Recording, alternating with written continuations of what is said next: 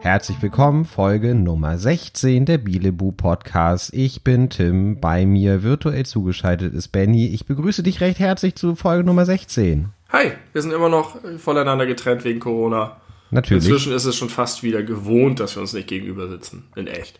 Ja, und nicht nur das, ich habe das Gefühl, alles, was außergewöhnlich war, wird zunehmend mehr zur Gewohnheit. Ja, das geht mir tatsächlich auch so. Ich bin inzwischen wieder voll in so einem ähm, Alltag, in einem sehr anderen Alltag, aber äh, es ist nicht mehr, ich habe nicht mehr das Gefühl, dass wir in einem Ausnahmezustand sind. Das geht mir nämlich ganz genauso. Also natürlich merkt man das hier und da noch beim Einkaufen oder sonst irgendwie oder wenn man dumme Gespräche anderer Leute belauscht vom Balkon aus oder so, dann hat man doch das Gefühl, da ist noch einiges im Argen. Aber so insgesamt für mein eigenes Leben, ich habe es neulich schon mal gesagt in, äh, in einer vergangenen Folge, hat sich nicht sehr viel geändert und das ist nach wie vor so. Und ich habe heute feststellen müssen, äh, wir können wieder sagen, es ist Montag, der 6. April, wenn wir aufzeichnen. Äh, heute, ich würde mal nicht mal sagen, der Frühling ist ausgebrochen, der Sommer ist da, der Frühling wurde einfach mal übergangen. So wie die letzten vor, beiden Jahre auch schon. Und vor drei Tagen hat es noch gehagelt, aber heute ja. waren es in Hamburg irgendwie 23 Grad und nur Sonne, Sonne, Sonne. Ich habe letztes Jahr, äh, letztes Jahr, letzte Woche, letztes Jahr wäre nicht so spektakulär, letzte Woche einen Schneemann gebaut. Der ist jetzt nicht mehr da, so viel kann ich verraten. Richtig, ich habe den gesehen auf dem Foto, ganz niedlich. Ähm, und ich habe mir eigentlich ganz fest vorgenommen, heute nochmal laufen zu gehen an meinem äh, mehr oder weniger freien Tag. Und dann hatte ich so wenig Lust, dass ich mir selber die gute Ausrede zugeschustert habe. Naja, also eigentlich soll man ja auch drin bleiben. dann Ausreden in Zeiten Prokrastinieren, das ist keine Prokrastinierung. Ausreden in Zeit von Corona. Doch, ich habe alternativ dazu prokrastiniert und äh, Netflix geguckt. Das ist kein Prokrastinieren. Netflix gucken ist kein Prokrastinieren. Nein. Prokrastinieren nicht? ist etwas tun, von dem man sich vorgaukelt, es wäre sinnvoll, äh, um eine die eigentlich wichtige Sache nicht zu machen. Sowas wie ich muss meine Hausarbeit schreiben, aber ich putz mal den Kühlschrank von denen, das habe ich lange nicht gemacht. Bist Weil, du dir sicher, dass das Prokrastinieren bedeutet? Sehr. Sehr sicher? Ja.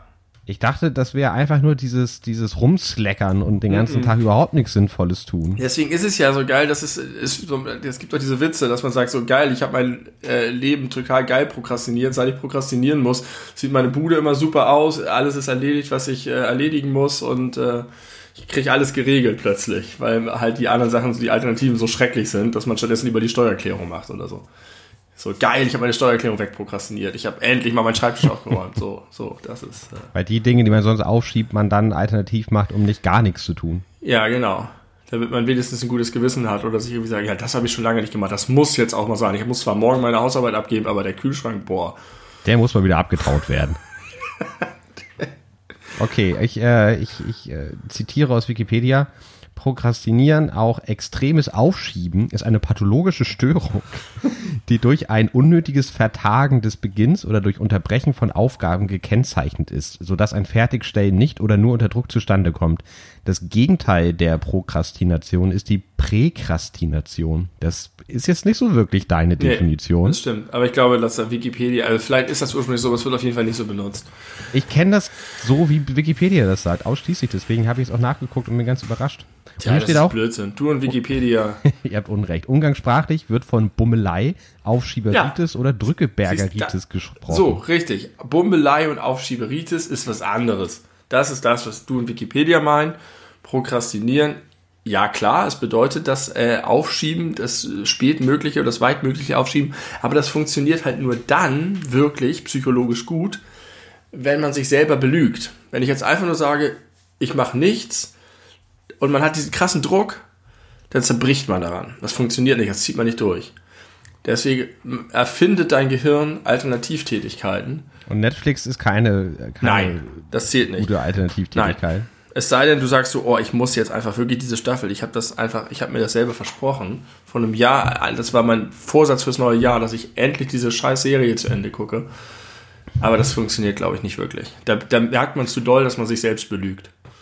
Ja, ich glaube, dass deine persönliche äh, Definition nicht ganz der tatsächlich richtigen entspricht. Nee, aber sie ist besser. Ja, das, das mag sein. Ich möchte, weil wir ja, wir sind ja transparent, wir haben ja schon gesagt, wann wir sind. Äh, es ist 21.21 Uhr 21 und vor zwei Minuten bekam ich eine, also eine, kam die Push-Nachricht von SZ, Eil, britischer Premier Johnson auf Intensivstation verlegt. Nee.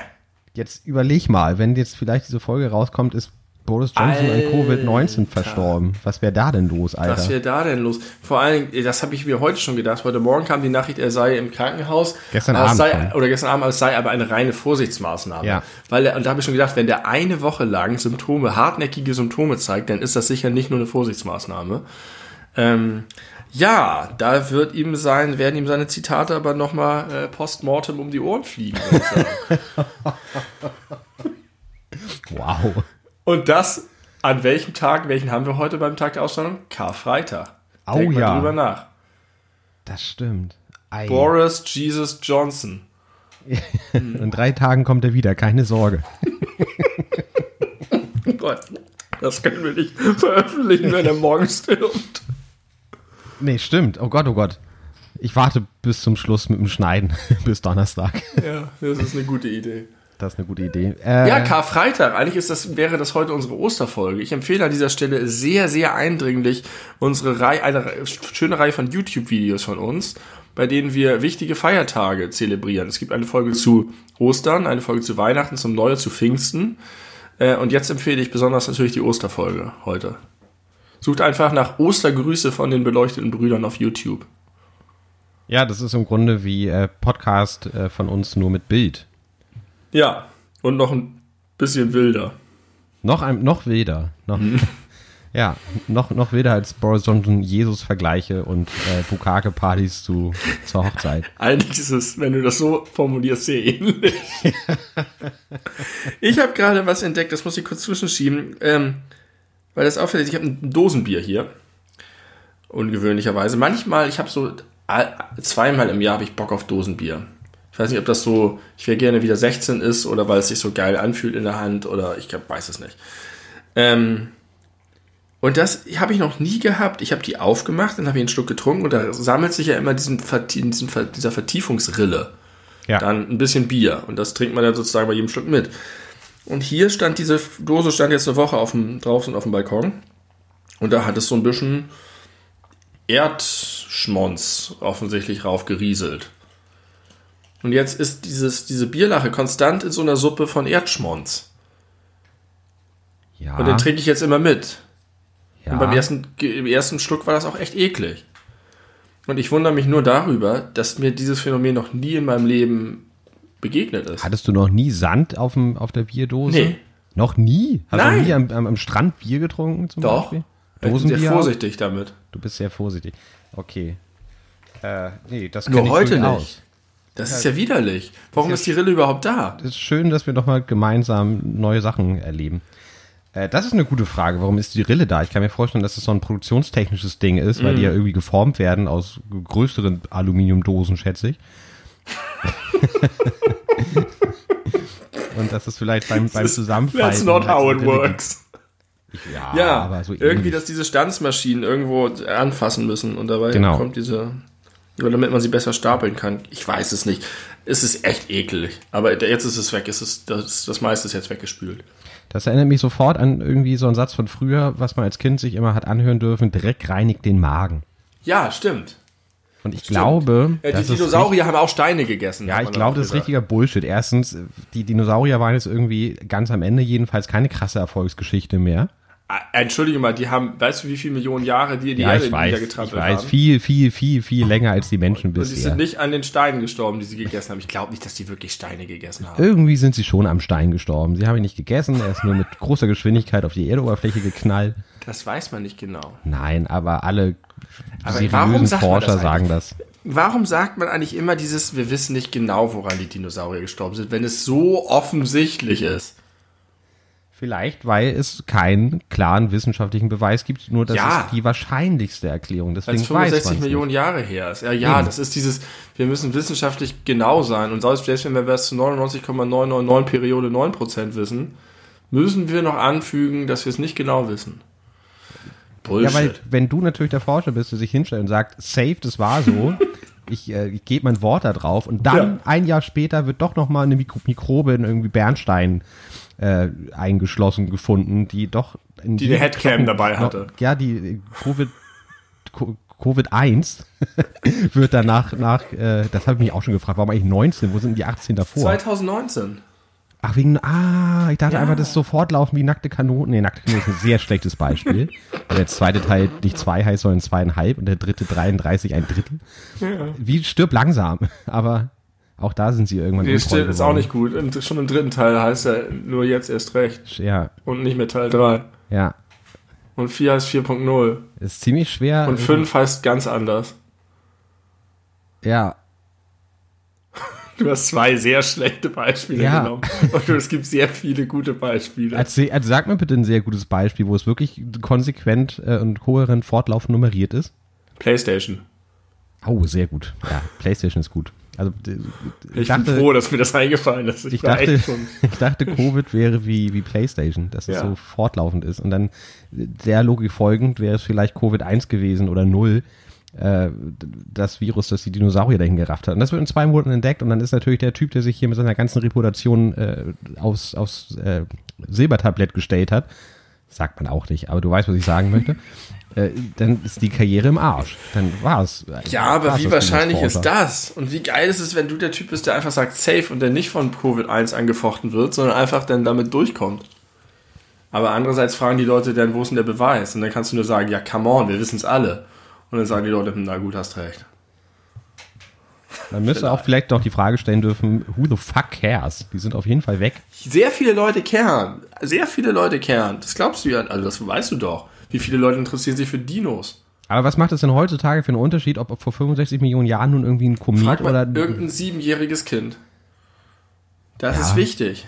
Deswegen Das- kannst du aber auch einfach alles erzählen. Ehrlich gesagt ist auch mir das wichtig. Ich bin ja gerade einfach so, ich bin ja wirklich, ich erlebe meine zweite Dino-Phase. Ich habe letztes Mal mal schon viel davon gesprochen. Jetzt habe ich meine Eltern beauftragt, aus dem Keller meine alte Dinosaurier-Magazinsammlung rauszukramen.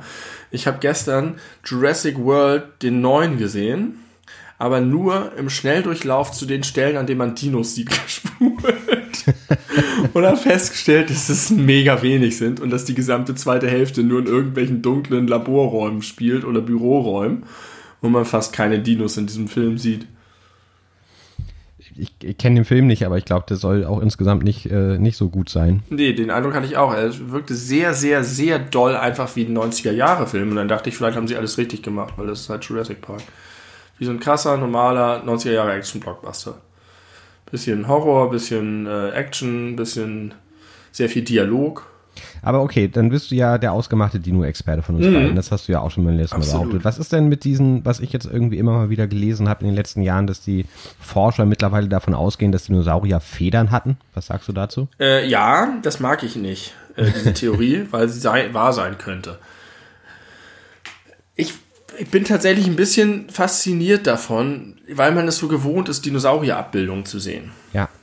Und äh, gleichzeitig kriegt man aber den Hinweis, keine Sau weiß, wie die aussehen. Das haben sich einfach Leute ausgedacht. Keiner weiß, welche Farbe die hatten, ob die Federn hatten oder nicht, ob die sehr schuppig waren oder nicht, weil du hast halt eigentlich nur die Knochen. Das ist irgendwie wenig, ähm, not much to go on. Und ähm, das stört mich, weil ich will schon erstens wissen, wie die aussehen und zweitens stört mich, dass ich wirklich, also dass ich sozusagen diese ganzen Bilder im Kopf habe, aber sie vielleicht einfach gar nicht wahr sind.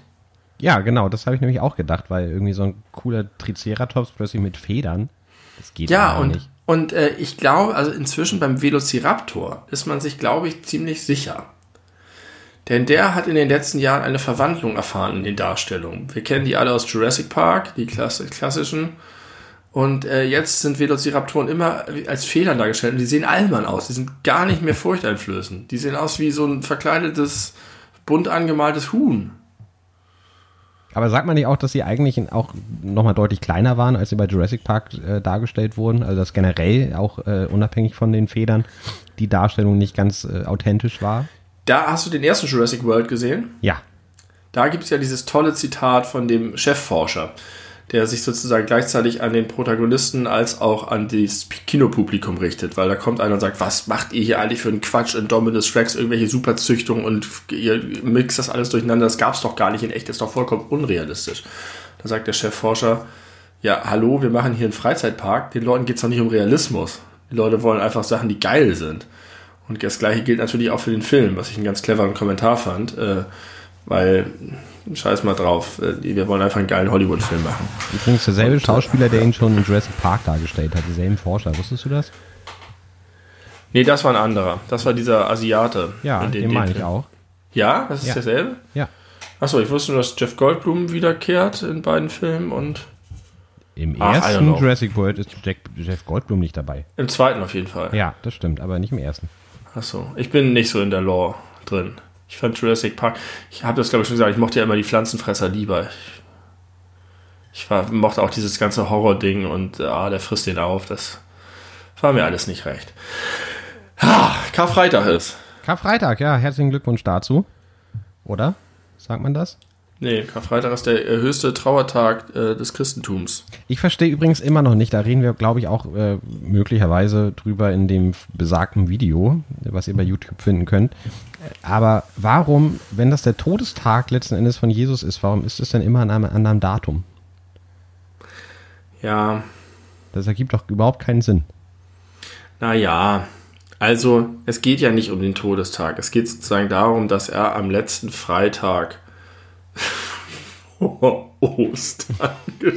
Also, dass er halt an einem Freitag ist, ist halt convenient, weil es ist halt einfach am Wochenende dran.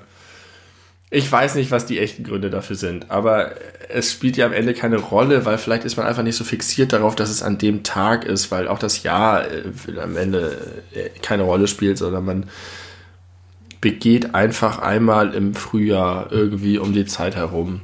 Und das ist halt gut, wenn es ein Freitag ist. Vielleicht war den Leuten einfach wichtiger, dass es ein Freitag war, als dass es der 16. April war.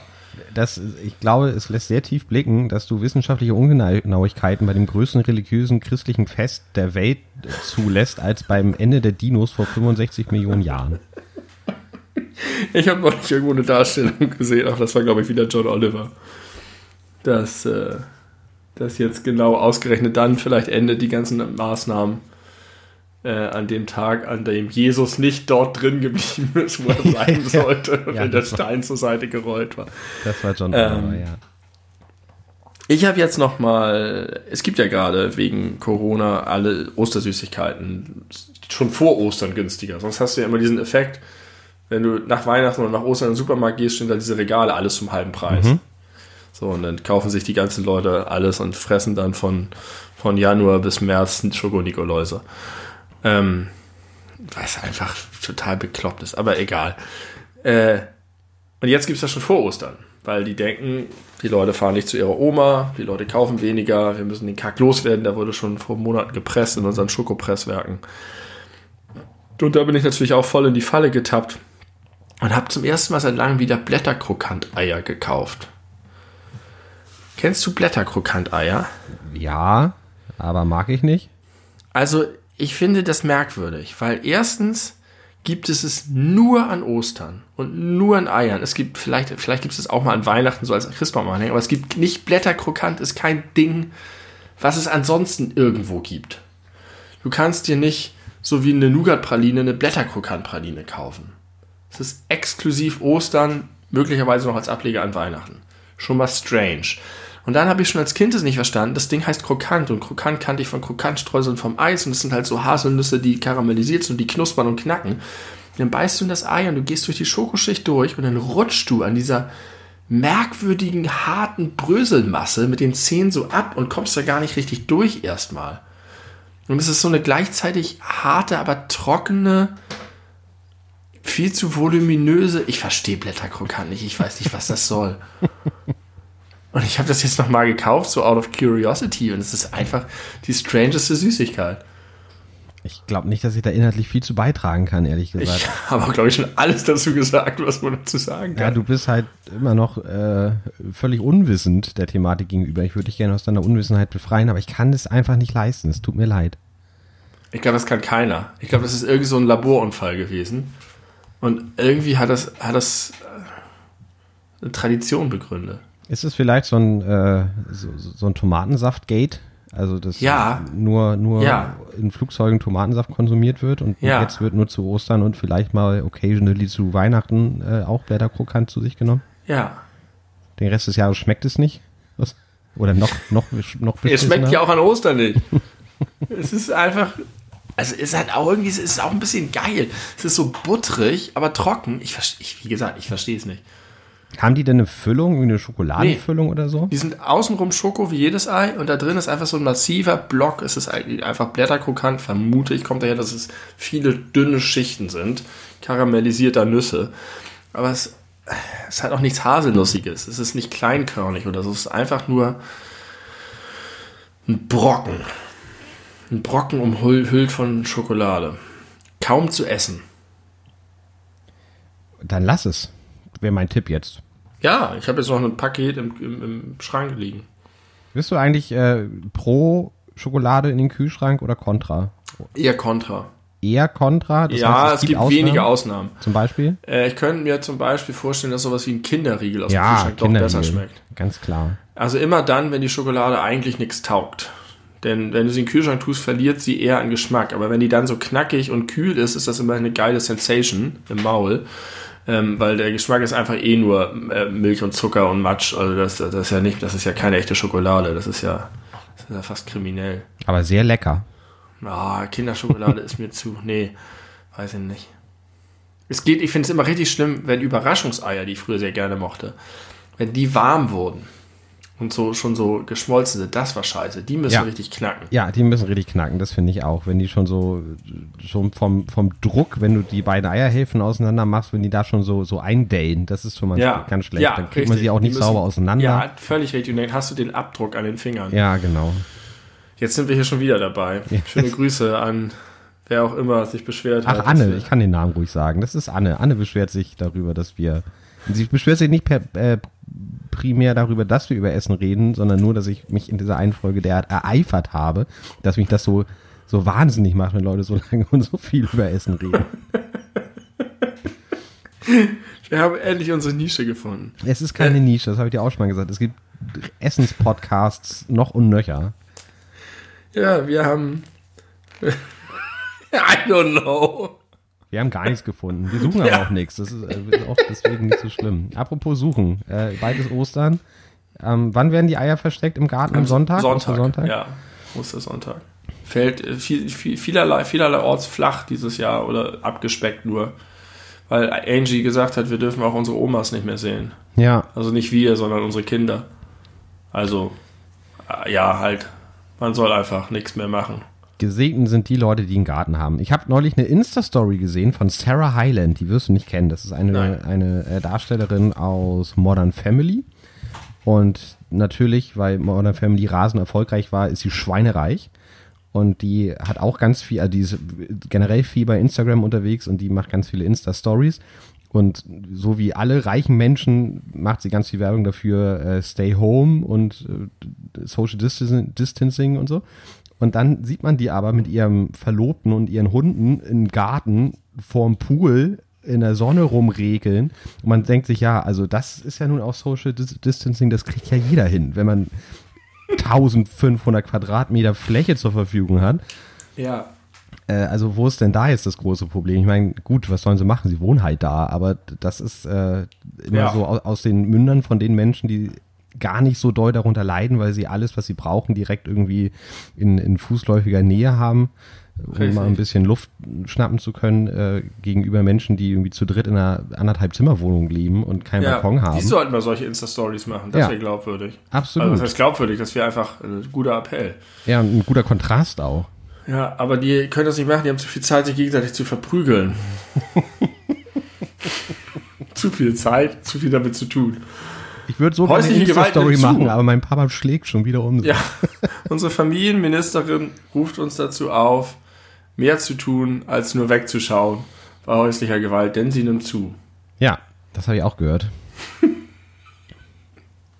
Anders, anders als früher, wo man, wenn man, wenn man häusliche Gewalt mitbekommen hat, immer gesagt hat, I don't care. Ich darf ja, Ja. raus. Und Das die dürfen haben alle vorhergesagt, äh, dann war eine Zeit lang nichts, aber jetzt ist es soweit. Die Leute gehen sich gegenseitig auf den Keks, äh, Konflikte brechen auf, den Leuten gehen die Nerven durch. Was ist da los? Naja, wenn man, äh, wenn man Tiere aus der Freiheit, äh, äh, die Freiheit wegnimmt, dann werden sie ja auch sonderbar. Dann werden sie zu Tieren. Ja, dann werden Tiere zu Tieren und bei Menschen ist es ebenso. Am Ende sind alle Tiere. Und Tiere hauen zu. Das wissen wir. Ja, rechte Stärkeren. Dann muss man, nicht, muss man nicht irgendwie Luft machen. Man, die Leute sind verzweifelt, sie verstehen nicht, was um sie herum passiert. Aber weißt du, ich Aber mein Gott, wir sind jetzt alle gerade mal drei Wochen zu Hause. Was ist denn los mit den Menschen? Ja, das verstehe ich tatsächlich auch nicht. Aber ich glaube, es gibt einfach Leute, die einen sehr viel größeren Bewegungsdrang haben, als du und ich das äh, haben. Und natürlich gehörst du insbesondere auch zu den privilegierten Gartenmenschen. Ja, aber die Leute können sich doch bewegen. Ja. Die können joggen, die können einkaufen, die können spazieren. Aber die können ganz viele Sachen nicht mehr machen, die vor vier Wochen noch völlig selbstverständlich gewesen sind. Ja, ins Bordell gehen, das ist wahrscheinlich das Problem. Zum Beispiel. Zum Ich Beispiel. glaube, da kommt die hauptsächlich die häusliche Gewalt her. Die ganzen Arsch, Arschis, die da immer äh, hier, so, so ist das nämlich. Die ihre Bukake-Partys nicht mehr feiern können. die müssen jetzt stattdessen auf das arme, äh, die arme Ehefrau eindreschen. Gibt es eigentlich, äh, wenn man jetzt das mal irgendwie anwendet, zum Beispiel auf die Prohibition, Trinken und Alkohol, äh, Erwerb und Verkauf äh, war verboten und dann han, haben sich ja richtige mafiöse Parallelgesellschaften gebildet, wo dann heimlich in Hinterzimmer getrunken wurde unter den Ja. Vorscheinen irgendwelcher anderen, keine Ahnung, Vereinstreffen. Gibt's, meinst du, es gibt sowas jetzt aktuell auch oder sowas wird sich noch entwickeln, wenn das jetzt noch länger anhält, dass die Leute, äh, dass es so Vereinsheime gibt oder so, die heimlich äh, ganz viele Leute zu sich holen, um eben halt doch Bukake-Partys veranstalten zu können? Also es ist auf jeden Fall so, dass illegal weiterhin Prostitution stattfindet. Das war irgendwie, habe ich gerade ein Interview gelesen, wo das mehr oder weniger klar durchschien, dass einfach viele so verzweifelt sind, dass ihnen gar nichts übrig bleibt, außer das zu machen. Ähm, ja, aber es wird nicht dazu kommen, weil die Maßnahmen nicht so lange anhalten. Die Prohibition ging ja über viele Jahre, ich weiß nicht wie viele. Und das war sicherlich auch nicht in den ersten Wochen so, dass sofort äh, da die organisierte Kriminalität mit Steve Buscemi am Werk war. Vermute ich mal. Ähm, Ich äh, möchte noch mal ganz kurz was sagen, wo wir ja eben so schön beim Thema Religiosität waren und Ostern und so. Und äh, wir haben uns ja schon mehrfach deutlich gut davor, äh, so hervorgetan als absolute Experten auf dem Gebiet. Äh, und wir haben ja auch schon mal eine ganze Weile und lange im Internet über Päpste geredet in einem unserer YouTube-Videos. Und ich habe neulich noch mal über, über den Papst so an sich nachgedacht und insbesondere über das Phänomen der Papstwahl. Wie Ja. das so abläuft mit diesem Rauchzeichen und so. Und dann Ja. sind sie da alle eingeschlossen. Und jetzt frage ich mich, wenn du richtig, richtig krass daran glaubst, dass es, dass es Gott gibt, den Allmächtigen, der irgendwie einen Willen zu haben scheint und man selber ist ja derjenige, der das dann auf Erden als Stellvertreter verkündet und was weiß ich. Warum müssen die den dann wählen? Also, es müsste doch ganz klar benannt werden von Gott äh, auf die eine oder andere äh, Art und Weise. So, ich möchte aber jetzt, dass mal ein Deutscher drankommt oder so. aber Gott lässt sich doch nicht auf so eine Vereinsmeierei ein. Gott redet ja gar nicht mit denen. Ja, nicht aber- mal irgendein Papst behauptet, dass Gott mit ihnen redet. Nee, aber dann braucht man auch den Papst nicht. Also was, was macht er denn? Was ist denn sein stimmt. Job? Also Das das ist ein guter Punkt. so Wenn du wie- keinen Draht zu Gott hast Das ist so- gewählt werden musst. so, als wenn du zu einer Wahrsagerin gehen möchtest und die verlangt, dass du einen Termin vorher machst. Da bin ich doch auch von vornherein misstrauisch. Wenn das eine Wahr- oder Hellseher, so weißt du, die, die die Zukunft vorhersagen kann, die die Zukunft gucken kann, da braucht man doch keinen Termin. Dann komm einfach dahin und die sagt, ja, ich wusste, dass du heute kommst. Ja, aber der Terminnehmer muss es doch auch wissen. Ja, genau, aber Vielleicht sieht sie in die Zukunft und sagt, oh Gott, alle kommen gleichzeitig. Ich muss sie schnell anrufen und Termin vereinbaren. ja, das, das wäre doch mal eine Maßnahme, wenn du vom, vom Hellseher angerufen wirst. Ja, übrigens, Sie wollten nächste Woche zu mir kommen. Sie wissen das noch gar nicht, aber kommen Sie mal lieber äh, übernächste Woche Dienstag. Das ist eine geile Wert. In den USA funktioniert das garantiert. Ja, kann ich mir auch gut vorstellen. Die machen das, glaube ich, so. Einfach random irgendwelche Leute aus der Umgebung anrufen, so. Sie wissen es jetzt noch nicht, aber Sie wollten nächsten Freitag zu mir kommen, weil Sie wichtige und, Fragen haben. und ich rufe sie jetzt nur deswegen an, weil acht andere Leute das auch wollen. Und ich muss das ja irgendwie koordinieren. Ja. Ich verändere gerade die Zeitlinie. ja, genau. Und sie sind Teil davon. Dann fühlst du dich gleich gebauchpinselt, weil du Marty McFly bist und denkst, geil, da muss ich hin. Ich will mehr erfahren. Wenn die das jetzt schon über mich weiß, was kann sie mir noch alles erzählen? Richtig, das Und das- ist ja schon, schon Beweis. Warum macht Gott das denn auch nicht so? Das wäre auch, wäre doch genauso cool, wenn Gott hat kein Interesse an die, all diesen Dingen. Das Oder, ja, oder wenn bei der Papstwahl, keine Ahnung, stehen zwölf Leute zur Auswahl und dann kommt, steht da jemand auf und sagt ja übrigens, ich habe heute Nacht geträumt, äh, Gott hat mich auserwählt. Habt ihr das auch alle geträumt? Falls nicht, seid ihr äh, ungläubig oder Ja. nicht würdig. Das ist bestimmt früher schon mal wurde das so passiert. gemacht. Ja. Garantiert. Also ich wundere mich tatsächlich eher darüber. Das ist ja ein absolutes Gekungel und, und äh, wir sind ja Seilschaften und das ist ja noch schlimmer als die schlimmste, schlimmste politische Hinterzimmerpolitik, was da alles an, an Machtspiel und Poker passiert. Garantiert steht doch der Papst Monate vorher fest. Das Meinst ist doch du? alles ausgedealt.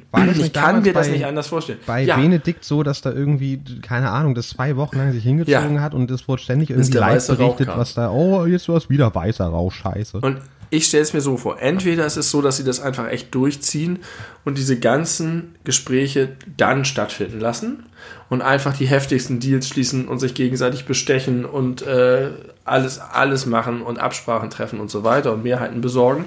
Aber das machen sie halt wirklich nur in the game, wenn sie da drin hocken. Oder es ist alles vorher schon abgekaspert, was eigentlich wahrscheinlich ist, und dann machen sie das einfach wie beim Wrestling. Die sagen einfach, diesmal, diesmal machen wir einfach die heftigste Show, damit es glaubwürdig ist. Manchmal einigen sie sich schnell, manchmal dauert es lange und äh, es gibt den Leuten das Gefühl davon, dass da wirklich was besprochen wird. Dass da wirklich jeder eine faire Chance hat, wie beim Wrestling. Richtig guter Vergleich. Papstwahl ist wie Wrestling. Auch da gibt es einen großen Bösewicht wie Vince McMahon, der alle Fäden in die Händen hält. Aber das müsste doch eigentlich Gott sein, wenn das irgendwie, wenn die Nein, alle Gott. wirklich daran glauben würden. Verdammt Gott hat gar nochmal. kein Interesse daran. sein muss doch, ein, der ist. muss, der ist doch der Stellvertreter Gottes auf Erden. Also da muss er, wenn er sich sonst nicht für die Menschen interessiert, dann doch wenigstens für dieses Amt, damit er eben halt sagen kann, ja, alles was jetzt passiert, richtet euch an den Stellvertreter. Ich bin raus hier. Ich muss das mich um die Dinosaurier auf das- Alpha Centauri kümmern. Die leben manchmal. Nein, das ist doch was da, was da unten passiert und wer da seine kleinen Geschäfte regelt, das ist ihm am Ende doch wurscht. Das ist so wie mit Dr. Manhattan bei Watchmen. Der ist einfach so jenseits von allem, dass er gar keinen Kontakt mehr zu den äh, Leuten in der Sphäre hier hat. Er hat kein Interesse mehr daran, die Welt zu retten, weil er auf dem Mond irgendwelche geilen äh, Gebilde baut. Und weil er einen riesigen blauen Megapimmel hat. Ja, aber auch der interessiert ihn ja nicht mehr, weil er parallel im Nebenraum die heftigsten Physikgleichungen äh, und so weiter. Hast du die Serie gesehen? Nee, habe ich noch nicht. Aber den Film findest du toll? Das würde jetzt zu weit führen. Als ich ihn damals das erste Mal gesehen habe, fand ich, habe ich ihn, glaube ich, nicht verstanden oder nicht in der richtigen Stimmung geguckt. Und ich habe ihn vor nicht allzu langer Zeit nochmal angefangen, fand ihn gut, aber zu lang, so dass ich ihn äh, unterbrechen musste, weil ich müde wurde und ich habe ihn nicht zu Ende geguckt. Oh, guck ihn nochmal zu Ende. Das ist ja einer, einer meiner Lieblingsfilme. Deswegen wollte ich gerne auch die Serie nochmal gucken. Naja, ich habe The Expanse jetzt angefangen. Das äh, habe hab ich aber nicht mehr zu, zu sagen als das. Oh, ich habe was zu sagen. Und zwar, wahrscheinlich sind wir schon wieder late to the game, aber äh, die Doku-Reihe Tiger King auf Netflix ist der Ja. allererste Wahnsinn, den ich, glaube ich, jemals gesehen habe. Ja, da habe ich nur einen Bericht darüber gesehen, dass das äh, überraschend lohnt ist, das zu gucken. Es ist absolut lohnt. Ich- Es sind, meine ich, sieben Folgen. Ich habe jetzt äh, die ersten drei geguckt, stand jetzt. Und es ist wirklich nur Wahnsinn. Man ist nur, also man, die ganze Zeit will ich nur den Kopf schütteln und mir denken, das kann alles nicht wahr sein. Das kann nicht wirklich so passiert sein. Diese Menschen können nicht so gelebt haben, wie es da dargestellt wird. Und ganz offensichtlich ist es aber so. Und es ist unfassbar unterhaltsam, aber auch ein bisschen verstörend, muss man sagen, weil es einfach keine gute Person gibt. Alle Menschen, die da irgendwie dargestellt werden, Das sind einfach so extravagante, reiche Menschen, oder? Dreck am Stecken. Ja, es sind sehr viele, sehr extravagante, mitunter hochkriminelle, reiche Leute, die äh, das geil finden, sich Raubkatzen als Haustiere zu halten und die, weil das zu einer Art Addiction geworden ist, äh, daraus so Privatzoos gemacht haben, weil bis vor wenigen Jahren war es noch erlaubt in Amerika, sich Großkatzen als Haustiere zu halten, was auch absoluter Wahnsinn ist. Kämpfen die gegeneinander auch? Nee, Wie die kämpfen. Pokémon? Nein, nein, nein, die kämpfen nicht wie Pokémon, aber die werden halt sehr ausgeschlachtet, indem sie entsprechend, also wie in so einem Zoo als na, Käfigobjekt dargestellt werden, dass man mit den, mit den Babytigern kuscheln und Bilder machen kann. Die sind äh, durch das ganze Land gereist in Malls und haben da äh, Babytiger und Löwen mitgenommen, damit die Leute sich mit denen fotografieren lassen können, die streichen können. Haben damit unfassbar viel Geld gemacht. Der Handel da mit den äh, Tieren ist sehr, sehr, sehr lukrativ. Und die Menschen, die das machen, zumindest die paar, die da dargestellt werden, die haben alle so krass ein am, am Dach. Also der Typ, der so der, der Haupt, der Haupt, die Hauptfigur ist Joe Exotic. Das ist einfach Donald Trump in schwul und nicht äh, in politischen Amt. Ich habe schon mal gehört, dass er wohl auch noch ein politisches Amt anstrebte in der Zeit. Aber äh, das ist einfach so ein Narzisst und so ein Selbstdarsteller und einfach totaler Wahnsinn. totaler Wahnsinn. Und dem gegenüber steht halt die ganze Zeit so eine, so eine Tierrechtsaktivistin, Carol irgendwas. Ich habe verstanden, eine T-Rex-Aktivistin. Wenn es die noch gibt, würde sie auch für den T-Rex bestimmt kämpfen, aber die äh, ihrerseits aber auch irgendwie so eine Art Privatzoo hat, das aber verkauft als, ja, hier geht es den, geht's den Tigern und Raubkatzen gut, aber die auch extrem viel Geld damit macht, dass sie die ausstellt und ganz viele freiwillige Helfer hat, weil es ist ja für die gute Sache. Und es ist ja wohl so, dass irgendwann dieser Joe Exotic äh, innerhalb dieser Dreharbeiten für diese Dokumentation, die einfach nur diese abgefahrenen Charaktere alle darstellen sollten, ein Auftragsbürger engagiert hat, um diese Frau zu töten. Deswegen sitzt der halt im Gefängnis. Und das ist alles so passiert während dieser Dreharbeiten nach und nach. Und davor gab es halt schon ganz viele Konflikte. Die, und Frau, die sind einverstanden damit, dass das auf Netflix ausgestrahlt wird? Ja. Ich, wie gesagt, ich weiß noch nicht genau, wie es ausgeht. Ich weiß nicht genau, ich weiß auch nicht, ob das ein erfolgreicher äh, Mordauftrag war. Aber die Frau selber, wo man sich so denkt, okay, das ist jetzt bestimmt die Gute, weil die möchte sich für die Tierrechte engagieren und gegen diese Narzissten ins, in, in, in den Krieg ziehen, auch äh, vor Gericht und so, die ist hochverdächtig, ihren dritten Ehemann ermordet zu haben, weil der... Mit einem Tiger. Das ist das, was Joe Exotic immer vorgeworfen hat, weil es nie eine Leiche gab, der ist einfach verschwunden. Es war so ein Multimillionär und der äh, hat mehreren Freunden gesagt, er will sich von seiner Frau scheiden lassen. Das hat sie, sie wohl spitz gekriegt und zumindest sind die Indizien sehr deutlich in die Richtung, dass sie irgendwie zumindest in seinem Tod verwickelt gewesen ist. Und Joe Exotic hat immer behauptet, der hat auch so einen eigenen Fernsehsender gehabt und so, der hat immer behauptet, dass sie auf jeden Fall ihre, ihre Tiger gefüttert hat mit ihrem toten Mann. Und er hat dazu auch so ein Musikvideo gedreht, wo er so ein, so, ein, so ein Double gesucht hat für diese Carol irgendwas, wie sie so kleine Fleischstückchen an Tiger verteilt, während er als Song diese ganze Mordgeschichte einmal aufarbeitet. Das, das klingt ganz gut. Unfassbar. Soll ich das auch mal gucken? Ja, es ist wirklich, wirklich wahnsinnig unterhaltsam. Und man denkt die ganze Zeit, das kann doch alles nicht wahr sein.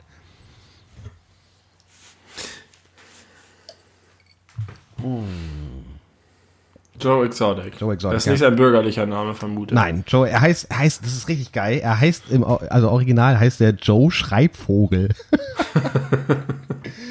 Schreibvogel, wie der deutsche Schreibvogel. Ja. Also nicht, dass es. Ich habe neulich einen Eisvogel gesehen, in echt, zum ersten Mal. Ein Eisvogel? Ja. Wo? Wunderschön, schillernd, blau in der Sonne. Toll. Wo war das? Hier, direkt hinter dem Haus bei uns, da, da beim, beim Teich. Gibt es sowas nicht nur in der Antarktis? Nein. nee, gibt's überall was. Also nicht überall, aber in Europa durchaus verbreitet, aber nicht so äh, häufig. Die waren auch immer lange Zeit sehr gefährdet und sind wunder, wunder, wunderschön. Das hat mich froh gemacht.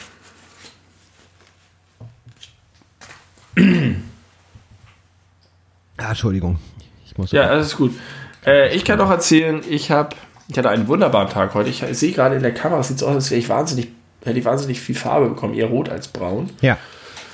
Ähm, ich war die ganze Zeit in der Sonne ähm, und habe insgesamt so ein, das hatte ich am Anfang schon gesagt, so ein geiles Gefühl von, von, von früher oder von Normalität oder von, von Zeit und Dinge zu tun und zu entdecken, wonach einem so ist. Entdecken? So, ich, ich, entdecken ja, ja, ich erinnere mich irgendwie an früher, wenn man so als Student wahnsinnig viel Zeit hatte und einfach nicht Dinge gemacht hat, weil man sie machen musste oder machen wollte oder noch eine Serie zu Ende gucken wollte, sondern einfach so entdeckt hat. Und dann ist man über irgendwas Merkwürdiges im Internet gestolpert oder in irgendeinem Gespräch mit irgendeinem komischen Typen in irgendeiner Küche und dabei sind irgendwie so schöne Dinge entstanden. Weißt du, wenn man so zufällig Dinge entdeckt, die einfach schön, schön sind, die ja, man genießt. komme nicht so richtig klar auf das Wort entdecken in dem Zusammenhang. Was meinst du mit entdecken? Du gehst irgendwo hin und siehst was, was dir vorher nicht aufgefallen ist oder durch Gespräche ja. irgendwelche neuen Sichtweisen auf das also Leben? Ich, ich habe das Gefühl, es gibt wenig zufällige neue Entdeckungen inzwischen in meinem Leben. Ich, gucke Dinge, weil sie mir empfohlen werden oder weil ich ein Interesse daran habe. Ah, oder, ja, okay. Oder ich, äh, um, um ich höre mir das neue Album von H an. Ja, okay. Oder okay. Ich, ich verabrede mich mit Person X, weil ich die kenne oder so. Aber diese, dieses, dieses Element von durch die Gegend strohlen und zufällig irgendwas, passiert irgendwas oder man man klickt sich einfach gelangweilt abends noch mit einem Bier um nachts um drei durch irgendwelche Sachen im Internet und entdeckt plötzlich irgendwas, was mega schön einfach ist. Das ist doch toll. Okay, und dir ist heute aufgefallen, dass du das lange nicht mehr hattest oder du hattest jetzt mal wieder einen Moment, wo sowas vorkam? Ja, ich hatte irgendwie das Gefühl, dass ich mehr in so einer, so einer Stimmung bin, dass ich plötzlich wieder diesem ähm, Alltag entrückt bin und so ein bisschen Platz habe für, für sowas. Das hat mir sehr gut gefallen. Ich habe mich sehr erinnert gefühlt an sowas. Auch so Sachen, dass man, äh, wenn man früher irgendwo in irgendeiner Küche saß von irgendeinem Typen, den man nicht kannte, weil, warum auch immer, und dann hat man sich entschieden, doch noch ein Bier zu trinken. Das ist dann später immer so gewesen, so, so ah, das hätte ich irgendwie nicht machen sollen, der ganze nächste Tag ist im Arsch. Aber früher konnte man Fehler machen, ohne dass sie Konsequenzen hatten und deswegen auch keine Fehler waren. Warum? Weißt du, wenn du ein Bier zu viel getrunken hast, hat es einfach nichts gemacht. Außer, dass es dir vielleicht am nächsten Tag schlechter ging, als es dir äh, ohne das Bier gegangen ja, Ja, aber das war irgendwie dann auch egal, weil du hast einfach lange geschlafen und es war so pff, und heute rächt sich so viel. Es ist eine viel konsequenzenreichere Zeit, in der ich in meinem Alter lebe und in meiner Lebenssituation. Okay, und nun hattest du aber heute wieder so ein Gefühl wie früher. Du könntest jetzt äh, mit offenen Augen durch die Welt gehen und neue Sachen entdecken. Hast du irgendwas ja, Neues ich glaub, entdeckt? Ich, ich glaube, nee. Schade. Ich glaube, es liegt daran, ich glaube, es liegt daran, dass ich eine kurze Hose habe.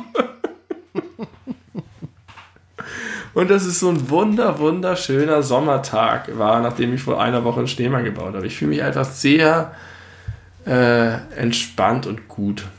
Es äh, geht mir sehr gut. Du fühlst dich entschleunigt. Ja, das liegt vielleicht auch daran, dass ich gerade einen Hühnerstall baue. Mhm. Das ist auch geil. Wie ist denn da der aktuelle Stand?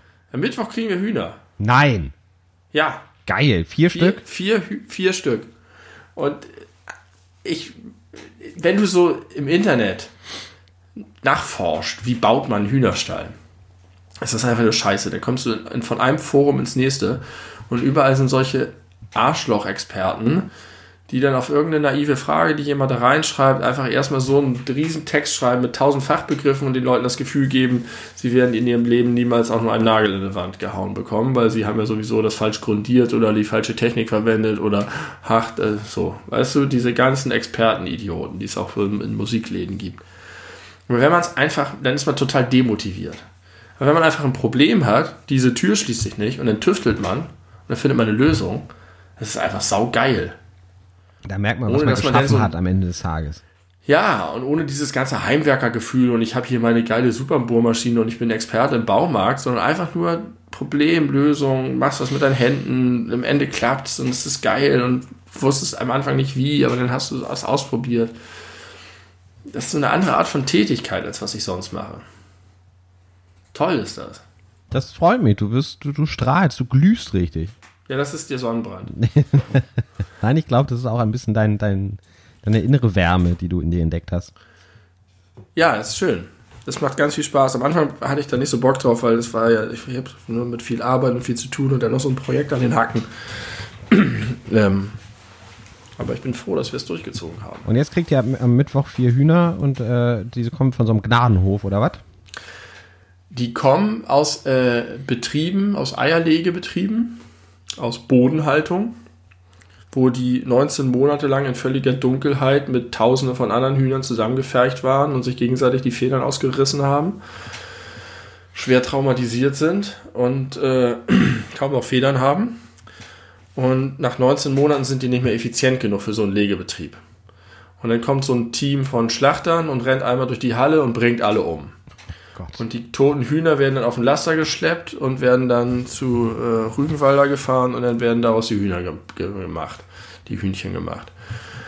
Und äh, wenn die so ein Team da durchgeht, so ein, so ein äh, Todeskommando, ähm, dann haben sich am Ende immer so ein paar hundert Hühner von diesen Tausenden von Hühnern versteckt oder waren irgendwo zwischen den Leichen ver verborgen, sodass die da mit ihren Dingern nicht rangekommen sind. Und da sagt dann der Hof, ach Gott, was sollen wir die jetzt hier, entweder wir lassen die jetzt hier verfaulen oder, äh, keine Ahnung, hol die halt ab. Und da gibt es einen großen Verein Und der macht, ist an solchen Ausstellungen beteiligt und holt die übrig gebliebenen überlebenden Hühner da raus und vermittelt die an Privatpersonen, die sich um sie kümmern. Und da muss man so einen großen Schutzvertrag unterschreiben und muss garantieren, dass man die nicht schlachtet und dass man alle möglichen Voraussetzungen geschaffen hat dafür. Kommen da die Leute auch und gucken sich das an, ob du auch wirklich. Ich glaube nicht, aber es gibt ein Telefonat vorher und man muss Fotos schicken Ah ja, und so weiter. Die machen sich dann Eindruck davon. Die wollen halt auch verhindern, dass man, dass da irgendwelche Psychopathen kommen oder einfach nur, weil das halt umsonst ist oder einfach nur billig irgendwie Hühner abgreifen wollen. Ja, und jetzt kümmern wir uns um vier dieser Hühner und die Berichte davon sind total süß und rührend, weil das so Leute erzählen, dass die dann zum ersten Mal ihrem Leben Sonnenlicht sehen oder zum ersten Mal wirklich scharren können und mit der Zeit wachsen denen wieder Federn und man merkt, wie die halt immer zutraulicher werden und dass, dass sie richtig aufblühen. Die leben dann nicht mehr so lange, weil es halt so hochgezüchtete Powerhühner sind, die zum Eierlegen dressiert sind. Aber ähm, man kann denen dann noch zwei Jahre ein schönes Leben geben. Das ist sehr schön und sehr edel, dass du das machst. Ja, es ist ja nicht nur edel. Wir machen das ja auch aus Eigeninteresse. Es ist die geile Hühneratmosphäre. Es ist für die Kinder ist es toll. Ja, Also wir wollten halt eigentlich Hühner haben. Und dann haben wir in Erfahrung gebracht, wie kann man sich Hühner holen, dass es möglichst gut ist für Hühner oder so. Und dann sind wir darauf gestoßen. schön. Ich bin sehr gespannt, was du in den nächsten Folgen von deiner kleinen Hühner, Hühnerfarm äh, erzählen wirst. Ja. D äh, dürfen, dürfen unsere Podcast-Hörer die Namen äh, bestimmen? Nee, wir sind eine vierköpfige Familie. Wir holen uns vier Hühner und jeder darf sich einen Namen aussuchen. Dürfte die äh, Community deinen Namen übernehmen? Nee. Okay. Wow. dürfen Vorschläge machen, wenn ich sie besser finde als meine eigene Idee. Das Problem ist, äh, das sind halt alles Hennen natürlich. Und ich hab, möchte aber eigentlich einen Männernamen machen. Und ich weiß nicht, kann man seinem weiblichen Haustier auch einen Männernamen Ja, na klar, wir leben im Jahr 2020. Ja, finde ich auch. Und Andrea Bocelli hat auch einen weiblichen Vornamen. Ja. Und Markus Maria Profitlich immerhin ein. Ja. Also kannst du, kannst du, was, hast du einen Favoriten? Willst du ihn mitteilen? Ja, ich würde meinen Huhn gerne Elim nennen. Elim? Ja. Wie kommst du auf Elim? Nach meiner Lieblingsfernsehfigur Elim Garak aus Deep Space Nine. Alles klar. Und ich habe mir gedacht, wenn die nur zwei Jahre leben, dann habe ich in zwei Jahren kann ich mir das nächste Huhn benennen. Das ist nicht so schlimm. Muss ich mir jetzt Pragmatisch. nicht so lange Gedanken machen nach einem tollen Namen, sondern nimm einfach einen, den ich gut finde. Was macht man mit dem toten Huhn, wenn es in zwei Jahren im Stall liegt? Muss man, ja gut, wenn es da liegt, dann keine Ahnung. Schmeißt man es über den Zaun, das weiß ich. Aber wenn es krank ist und unrettbar krank ist, müssen wir es einschläfern lassen. Okay. Zum Tierarzt bringen. Wir dürfen es nicht schlachten. Das müssen wir unterschreiben. Wer will auch ein krankes Huhn schlachten? Das ist das Normale, wenn Leute früher oder auch andere Leute, die wir kennen, wenn die Hühner haben und äh, die krank werden oder halt einfach unrettbar sind, dann werden die auch so ein Klotz. Und dann, Und dann, dann haben die die noch gegessen. ja, dann essen die die. Sind die bescheuert? Das muss doch erstmal irgendwie von Dr. House rausgefunden werden, warum das äh, Huhn krank ist. Ob das nicht irgendwas. Der Haus ist in den meisten Regionen nicht verfügbar. Ja. ja, stimmt, gute Frage. Keine Ahnung, wahrscheinlich wird das schon noch, ich weiß es nicht. Das sind so, so vier grobschrötige Bauern, die wissen das. Die haben das im Blut, ob das Huhn essbar ist oder nicht. Okay, und später haben die dann das Huhn im, äh, das Huhn im Blut. Ja. Äh, Dann können sie sehr bald nie wieder was essen. Mein Vater hat mir das erzählt, dass er eine, eine Großtante und eine Tante früher hatte, bei der häufiger die Hühner hatte. Und er durfte als Fünfjähriger immer morgens in den Stall gehen und das war ganz aufregend. Und da, wenn die Hühner lange keine Eier mehr gelegt haben, wurden die auch vor. So, und dann gab es die zum Essen. Und das fand er auch irgendwie okay. Ja, wenn man weiß, dass sie irgendwie ein halbwegs gutes Leben hatten, finde ich das jetzt auch nicht so verwerflich. Ja, ich freue mich darüber. Ich habe übrigens, apropos gute Tat und ich bin ein guter Mensch und so weiter, ich habe, ähm, ich führe das fort, mein, äh, ich schenke den Kassiererinnen was. Ja. Und ich muss sagen, die Reaktionen werden Mauer. Oh, wirklich? Ja, man hat das Gefühl, dass es ein bisschen zur Routine wird. Vielleicht haben zu viele Leute unseren Podcast gehört und haben es das übernommen. vermute ich. Ja. Ich war seitdem nicht Schnell einkaufen, tatsächlich. Seitdem wir die Folge Was? aufgenommen haben. Ach so, aber dein Haushalt schon. Ich glaube nicht. Wir haben ja äh, sind dazu übergegangen, immer nur sehr große Wocheneinkäufe zu machen. Aber man braucht doch ständig sowas wie Brot und Milch und Butter, irgendwie so die Sachen, die man häufig braucht. Ja, aber das sind alles Sachen, die wir immer relativ groß auf Vorrat kaufen und Brot frieren wir auch in der Regel dann ein. Aber dann scheint mir euer Kühlschrank zurzeit recht leer zu sein. Äh, jetzt aktuell ist er es, das stimmt. Jetzt müssen wir die Tage wieder. Und man, äh, die, die große, jetzt ist, das kommt für die Leute, die die Folge hören, natürlich zu spät an Karfreitag, aber die Bitte der Industrie ist ja nicht irgendwie alles am Donnerstag und Samstag zu machen, nachdem, also wenn dann Karfreitag die Läden zu sind. Äh, deswegen wird das wohl morgen oder übermorgen passieren, der größere Einkauf. Stimmt, das muss ich auch bedenken. Weil da Ja, wird, da wird Donnerstag die Hölle los sein. Ja, das ist sozusagen die, die Doppelhölle. Ja, ist die normale Osterhölle und dann auch noch die Corona-Hölle on top. richtig. Dafür sind die Autobahnen leer. Normalerweise ist Ostern immer heftigster Stau und jetzt nix. Ja, haben wir jetzt nicht viel von. Wir fahren dann irgendwo hin. Das stimmt, aber es ist gut für die Rehe. Das stimmt. Generell für die, Die für die ganze, äh, ganze Tierwelt ist es ja so toll. Hast du auch Ein das. Gefühl, dass die Vögel viel lauter zwitschern? Äh, ich, kann, ich kann das nicht weder bejahen noch verneinen. Also Weiß me- es nicht. mein Eindruck ist, Also- die sind viel lauter als vorher und das nervt kolossal, wenn du auf dem Balkon sitzt und da irgendwie was lesen willst. Oder Ich glaube, das ist einfach der Frühling. nee, sonst ist das nicht so laut. Ich schwör's, sonst ist es nicht so laut. Das kann nicht sein. Meinst du, weil jetzt weniger Autos fahren, sind plötzlich mehr Vögel da? Da sind sie lauter, weil sie sagen, äh, wir sind wieder da, uns gehört die Welt. Ja, oder vielleicht sind einfach mehr da, weil weniger durch, durch Kohlenmonoxidvergiftung dahin gerafft werden. Kann ich mir nicht vorstellen. Aber ich habe schon überlegt, so, wenn man jetzt den Standpunkt hat, den man ja durchaus haben kann, vor Corona, Klimarettung, ja, um das Klima zu retten, müssen wir krass einschneidende Maßnahmen treffen. Und die werden wehtun und es wird Arbeitslose geben und es wird der Wirtschaft schwer schaden, aber wir müssen das Klima retten. For a greater good. Ja, wenn der sozusagen dafür bereit wäre und sagen würde, ich verfolge dieses Ziel politisch, Ja. der muss doch jetzt sagen, alles ist gut.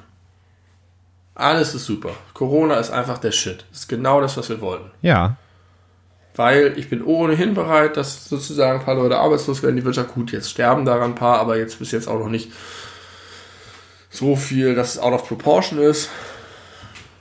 Dann Aber ich glaube, die Leute, die, die politisches Gespür haben und vielleicht auch noch einen, einen Blick für andere Industriezweige oder generell für die Wirtschaft und, und auch für Kleinbetriebe und, und einzelne Menschen hat, niemand würde ja diese Einschränkungen fordern, wie sie jetzt durch Corona notwendig sind. Das war ja niemals eine Forderung von irgendjemanden von diesen Menschen, äh, zu sagen, wir müssen jetzt einfach das komplette Land auf Lockdown Naja, machen und alle aber ich Läden glaube, es ist eine, ich glaube, es ist eine Konsequenz aus der Forderung, denn es gibt durchaus Leute, die sagen, wir müssen jetzt aufhören zu fliegen, Auto zu fahren und so weiter.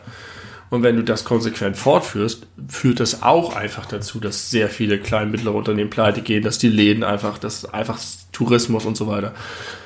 Das ist die Konsequenz daraus. Ja, aber in dieser, in dieser äh, harten Ausführung ist es ja nicht aufrechtzuerhalten. Und das muss ja auch jeder Mensch wissen, der zwar Tja. gerne sich fürs Klima einsetzen möchte.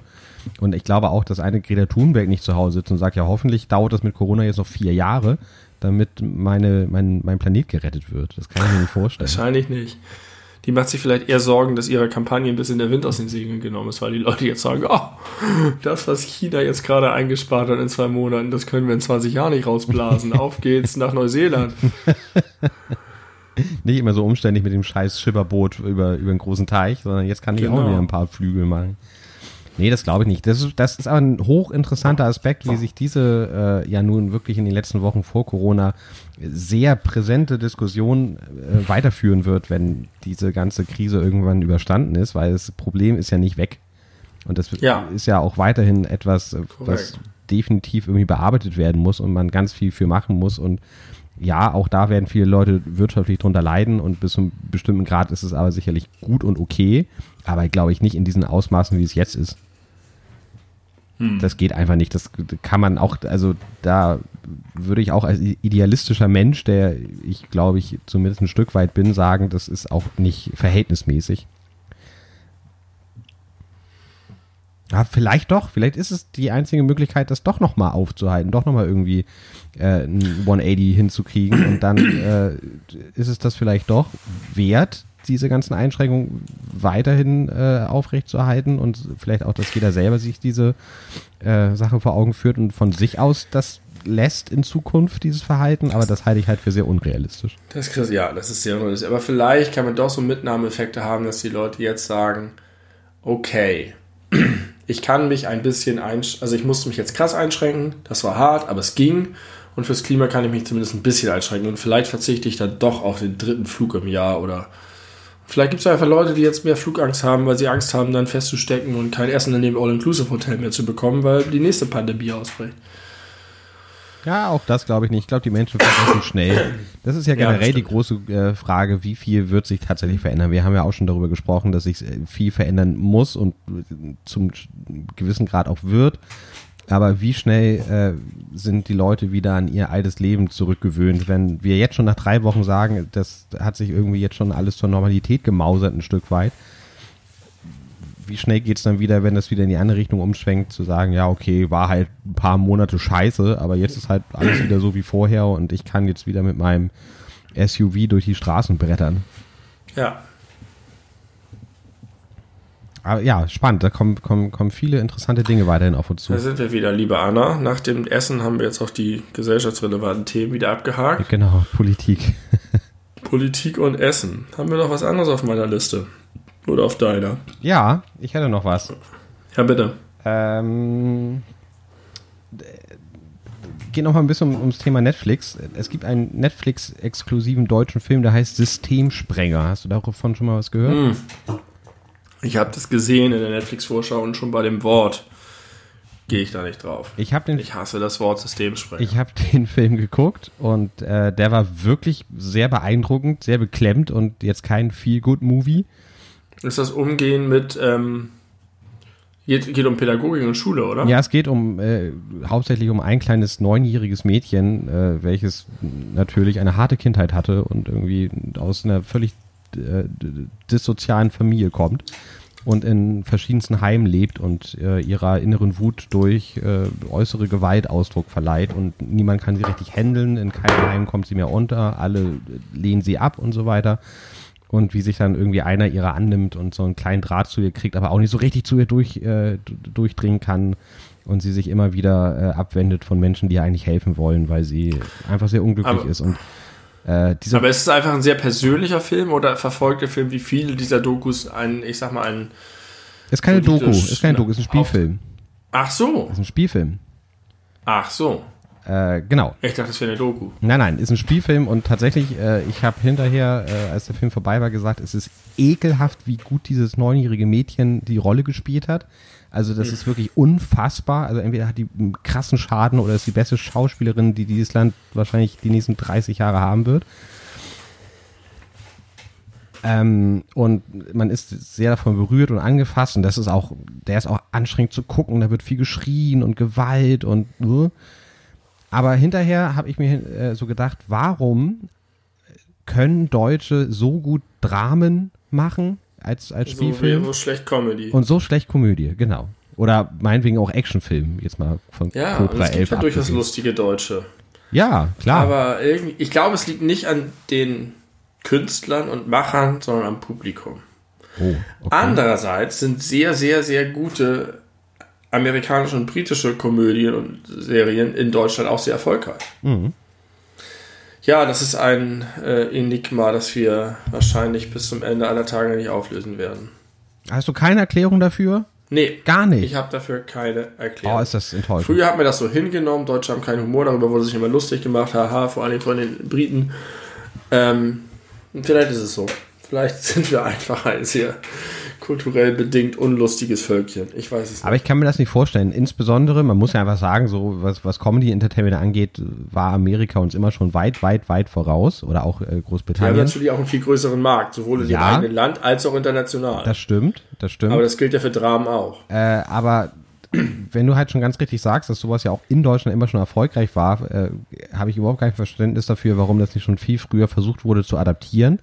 Aber gerade so in den letzten Jahren, das wirst du nicht verfolgt haben, ich jetzt auch nicht en Detail, aber ich habe den Eindruck, dass so gerade so Stand-up-Comedy zum Beispiel äh, mittlerweile so, so die jungen, aufstrebenden Künstler im Jahr 2020 sehr äh, sich an amerikanischen Vorbildern orientieren was sicherlich auch viel mit der, mit der Verbreitungsmöglichkeit über das Internet und YouTube und so weiter zu tun hat, um dass man nicht mehr von Anfang an versuchen muss, möglichst schnell ein breites Publikum anzusprechen. Also da sind schon viele Leute dabei, wo das ganz erfolgsversprechend ist, dass die mm, gute Comedy-Karrieren und auch berechtigt erfolgreich äh, werden. äh, und Karrieren hinlegen können. Aber irgendwie habe ich nicht den Eindruck, dass das dazu führt, dass die Deutschen irgendwann in der Lage sind, gute Comedy-Filme Ja. zu machen. Also, ich schätze mal, ich vermute, es gibt sehr viele sehr, sehr, sehr lustige deutsche Poetry Slammer zum Beispiel. Aber die, die dann am Ende wirklich erfolgreich sind und die, man, die dann mal ein Buch machen oder rauskommen, das sind einfach nicht die Guten. Und das höchste der Gefühle ist halt irgendwas wie Mark-Uwe Kling. Und das ist jetzt äh, dann auch nicht so, dass ich sagen würde, das ist vergleichbar mit den Spitzen der US-amerikanischen. Ja, und vor allem, das ist ein sehr schönes Beispiel, weil ich habe jetzt ja äh, noch, als man noch ins Kino gehen durfte, den Film gesehen vom Känguru, die Känguru-Verfilmung. Ah, Nachdem ich ja schon seit vielen Jahren großer Fan der Bücher und Hörbücher bin. Und ich muss sagen, dass so auch vom, vom Humorlevel her und, und vom, vom Timing und so weiter und von der Machart hält das, hält der Film den Büchern in keiner Weise stand. Also da sind einfach die Bücher so viel besser und pointierter. Und der Film, ja, der hat ganz nette Szenen und ist hier und da mal ganz lustig, aber so insgesamt betrachtet ist es einfach eine mittelmäßige deutsche Komödie und damit schlechter als jede amerikanische Komödie. Ich glaube, dass bei, gerade bei deutschen Filmen, gerade bei deutschen Kinofilmen, das Risiko noch viel, viel größer ist, weil du auf jeden Fall keinen Nischenmarkt hast. Das heißt, du musst immer all in gehen und du musst immer darauf setzen, dass es ein Erfolg wird, der Kasse macht. Und da kommt dann das Problem aller großen Produktionen, dass du sozusagen so viel Kompromisse machst, um einen, einen Mainstream anzusprechen, dass alles, was zu clever, zu intelligent ist, rausfällt. Und in den USA kommst du vielleicht, oder auf dem englischsprachigen Markt kommst du vielleicht mit Nischenprodukten doch eher noch durch. Die, einerseits, weil sie auch einfach eine andere Kultur dessen haben, schon sozusagen historisch, weil einfach es viele Vorreiter gibt, die entsprechend sind. Ähm, und ich glaube auch, weil, weil Comedy ein viel größerer Teil der zum Beispiel US-amerikanischen Kultur ist. Du hast einfach überall diese Comedy-Clubs in jeder Stadt. Ich wüsste nicht, wo ich hier in, wahrscheinlich kann ich auf die Reeperbahn irgendwie gehen und in den scheiß Quatsch Comedy Club oder so eine Kacke gehen. Aber es gibt ja nicht diese ganzen Underground Jam Dinger Diese sozusagen. Das ist mit dem Poetry, ja, mit dem Poetry Slam kommt das so ein bisschen. Ja.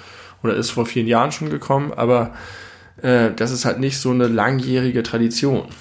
Und ähm, ja, ich vermute, dass wenn du ein großes Studio hast in Deutschland, dass die einfach sagen, Leute, wir müssen hier Kasse machen. Wer macht Kasse? Till Schweiger macht Kasse, daran orientieren wir uns. Also, Und dann okay, kannst das- du das natürlich die Deutschen einfach fragen, warum geht ihr in die Till Schweiger-Filme? Ja, das, das, musst meintest du mit, dann das so- liegt am Publikum, ne? Ja, Das ist einfach die, die das ist halt eine Mischung, ne? Es ist eine kleinere Zielgruppe und darin entscheidet dann der Mainstream und der Mainstream ist halt überall doof. Das passt ganz gut zu dem Postillon, der neulich schrieb, äh, Mario Barth in Quarantäne mit seiner Freundin plant große Stadiontour für 2021, 22 und 23. Weil das, das ist auch so unfassbar. Das ist, glaube ich, einer der erfolgreichsten deutschen Comedians der letzten 20 Jahre und der redet nur über dasselbe Thema. Ja. Und es ist so dumm. Es ist einfach so Ja. dumm und die Menschen gehen dahin und finden es richtig geil. Weil es einfach ist, weil es jeder versteht. Ja, Ja, das kenne ich ja auch von zu Hause. genau. Ja. ja. Meine, meine Freundin macht auch mal den Knopf aus vorne am Fernseher. Best- Bestätigung von Rollenbildern. Schrecklich. Ver, ver, ver, Verselbstgewisserung der eigenen Männlichkeit. Aber warum sind die Menschen so dumm? Naja, das. Was ist denn das für eine Frage jetzt? Ne? Grundsätzlicher Natur. Ja, sehr grundsätzlich. Das ist Weil etwas, was ich noch nie verstanden 63 habe. des Belebu-Podcasts. Ja, die Menschen sind doof, das ist so. Aber wenn du sie kennenlernst, sind sie nett. Nett, auch so. nett, aber doof. So sind, Menschen sind in der Masse unerträglich und im Einzelnen kannst du nie ein Böse sein. das würde ich jetzt nicht so unterschreiben. Fast immer, wenn du wirklich lang genug Zeit mit jedem Menschen verbringst, entwickelst du irgendwann ein Verständnis für seine Situation. Zumindest hast du nicht mehr dieses arrogant abschätzige, sondern du siehst ihn als den, der er ist, als den Produkt seiner, als Produkt seiner Erfahrung und kannst ihn irgendwie auch nehmen und ernst nehmen und Ich weiß, was du meinst und ich würde dir auch eingeschränkt zustimmen, aber trotzdem gibt es, glaube ich, viele Beispiele für Situationen und Menschen und Einstellungen und Meinungen zu bestimmten Themen, wo, also ich würde halt sagen, es gibt halt manche Meinungen, da kann es nur eine richtige geben. Da gibt es nur eine richtige. Und ich kann ein ganz konkretes Beispiel nennen. Ich habe äh, gestern ein, einen langen Videochat ge gehabt mit, mit äh, mehreren guten Freundinnen und am Ende war ich noch mit einer äh, anderthalb Stunden alleine und die erzählte, dass ihre große Schwester, die als Krankenschwester arbeitet, also jetzt gerade nicht, weil sie im Mutterschutz ist, ja ein kleines Baby, also die kennt sich eigentlich im Gesundheitswesen, müsste sie sich eigentlich gut auskennen und die sagt immer noch, nach all den Wochen, ja, das mit dem Corona ist ja völlig übertrieben. Also ich gehe noch meine Schwiegereltern besuchen. Die Familie ist ja wohl wichtiger als irgendwie die Eindämmung eines, eines Erkältungsviruses. Wo ich mir so denke, what the fuck, wer sich jetzt nach all den all den Wochen immer noch nicht mit dem Thema so auseinandergesetzt hat, dass er oder sie die Ernsthaftigkeit davon begreift, das ist einfach nur eine absolute Realitätsverleugnung und das ist falsch. Es ist inhaltlich falsch. Ja, okay, ich sage ja nicht, dass Leute nicht Unrecht haben können und auf dem falschen Dampfer sind. Du solltest dich vielleicht übrigens mal mit meinen Eltern unterhalten. äh, aber trotzdem glaube ich, dass wenn man die, diese Person jetzt einen ganzen Abend lang kennenlernt und viel über sie erfährt und mit ihr ins Gespräch kommt und sozusagen nicht auf Konfrontation aus ist, sondern auf gemeinsamen Nenner, dass du dann auch irgendwann entweder die Person auch überzeugen kannst, weil du vielleicht auch ihren Widerstand brichst oder einfach sie anders ansprichst. Vielleicht gibt es einfach bestimmte Gründe für ihre Art und die sind sozusagen auch darin begründet, wie ihre Schwester mit ihr spricht. Keine Ahnung, I don't know. Da gibt es einfach, es gibt für alles einfach immer einen Grund und eine Erklärung. Die Menschen sind so, wie sie sind, aufgrund von. Und das kann natürlich trotzdem dazu führen, dass sie falsche äh, Bewertungen haben, falsche Entscheidungen treffen, falsche Standpunkte haben, irgendwo auch vielleicht schlechte Menschen sind. Aber trotzdem ist es so, dass du nicht mehr so vor ihnen stehst und denkst, wie kann das sein? Sondern du weißt genau, wie das sein kann und warum das so ist. Und das macht es irgendwie weniger gruselig. Okay, dann habe ich eine wichtige Frage an der Stelle. Äh, wie passt Xavier Naidu da rein? das ist ja okay.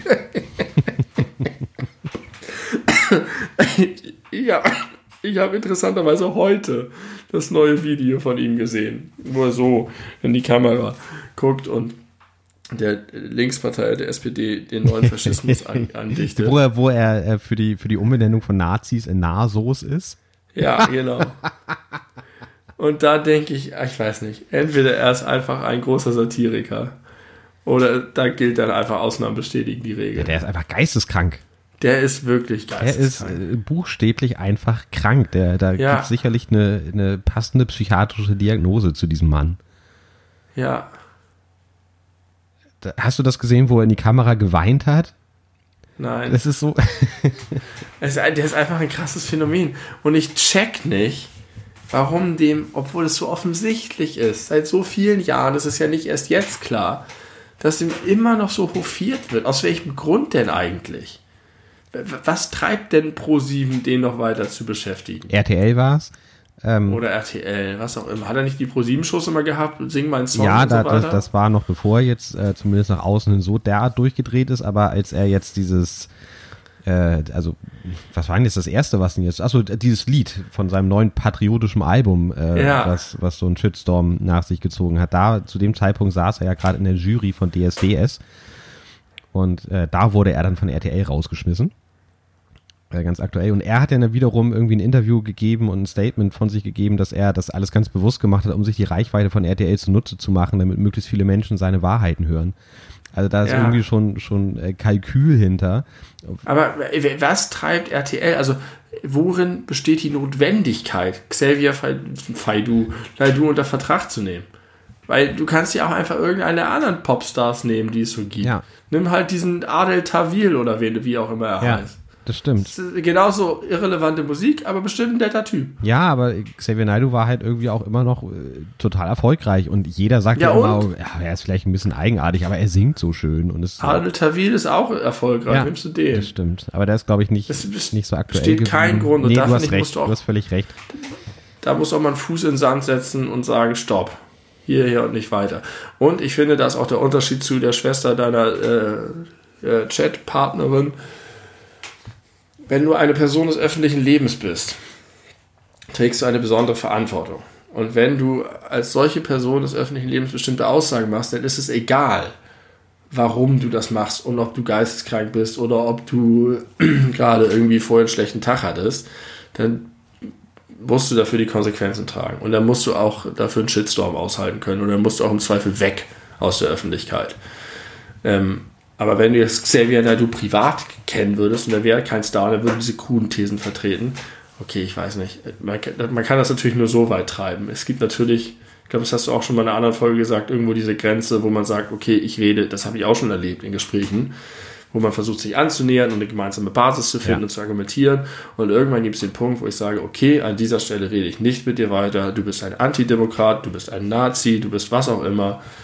Äh, du bist offen homophob. Sorry, ich bin raus. Ja. So. Das finde ich auch gut, dass man die Grenze irgendwann zieht. Aber man kommt doch bei vielen Leuten sehr weit, denn viele Leute sind nicht so konfrontativ. Die Leute wollen auch nicht.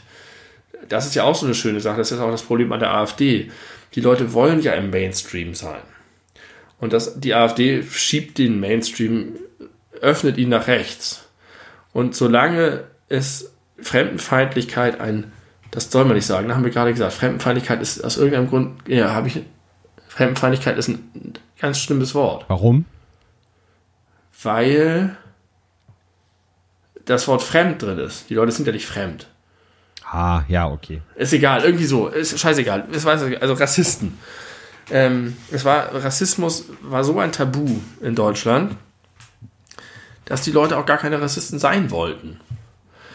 Und dass du, auch wenn sie bestimmte schnelle Urteile oder niedere äh, Beweggründe hatten oder tatsächlich sowas verspürt haben, konntest du sie dann damit packen und auch überzeugen und auch irgendwie zu dir ziehen, weil sie irgendwie wollen sie nicht anecken.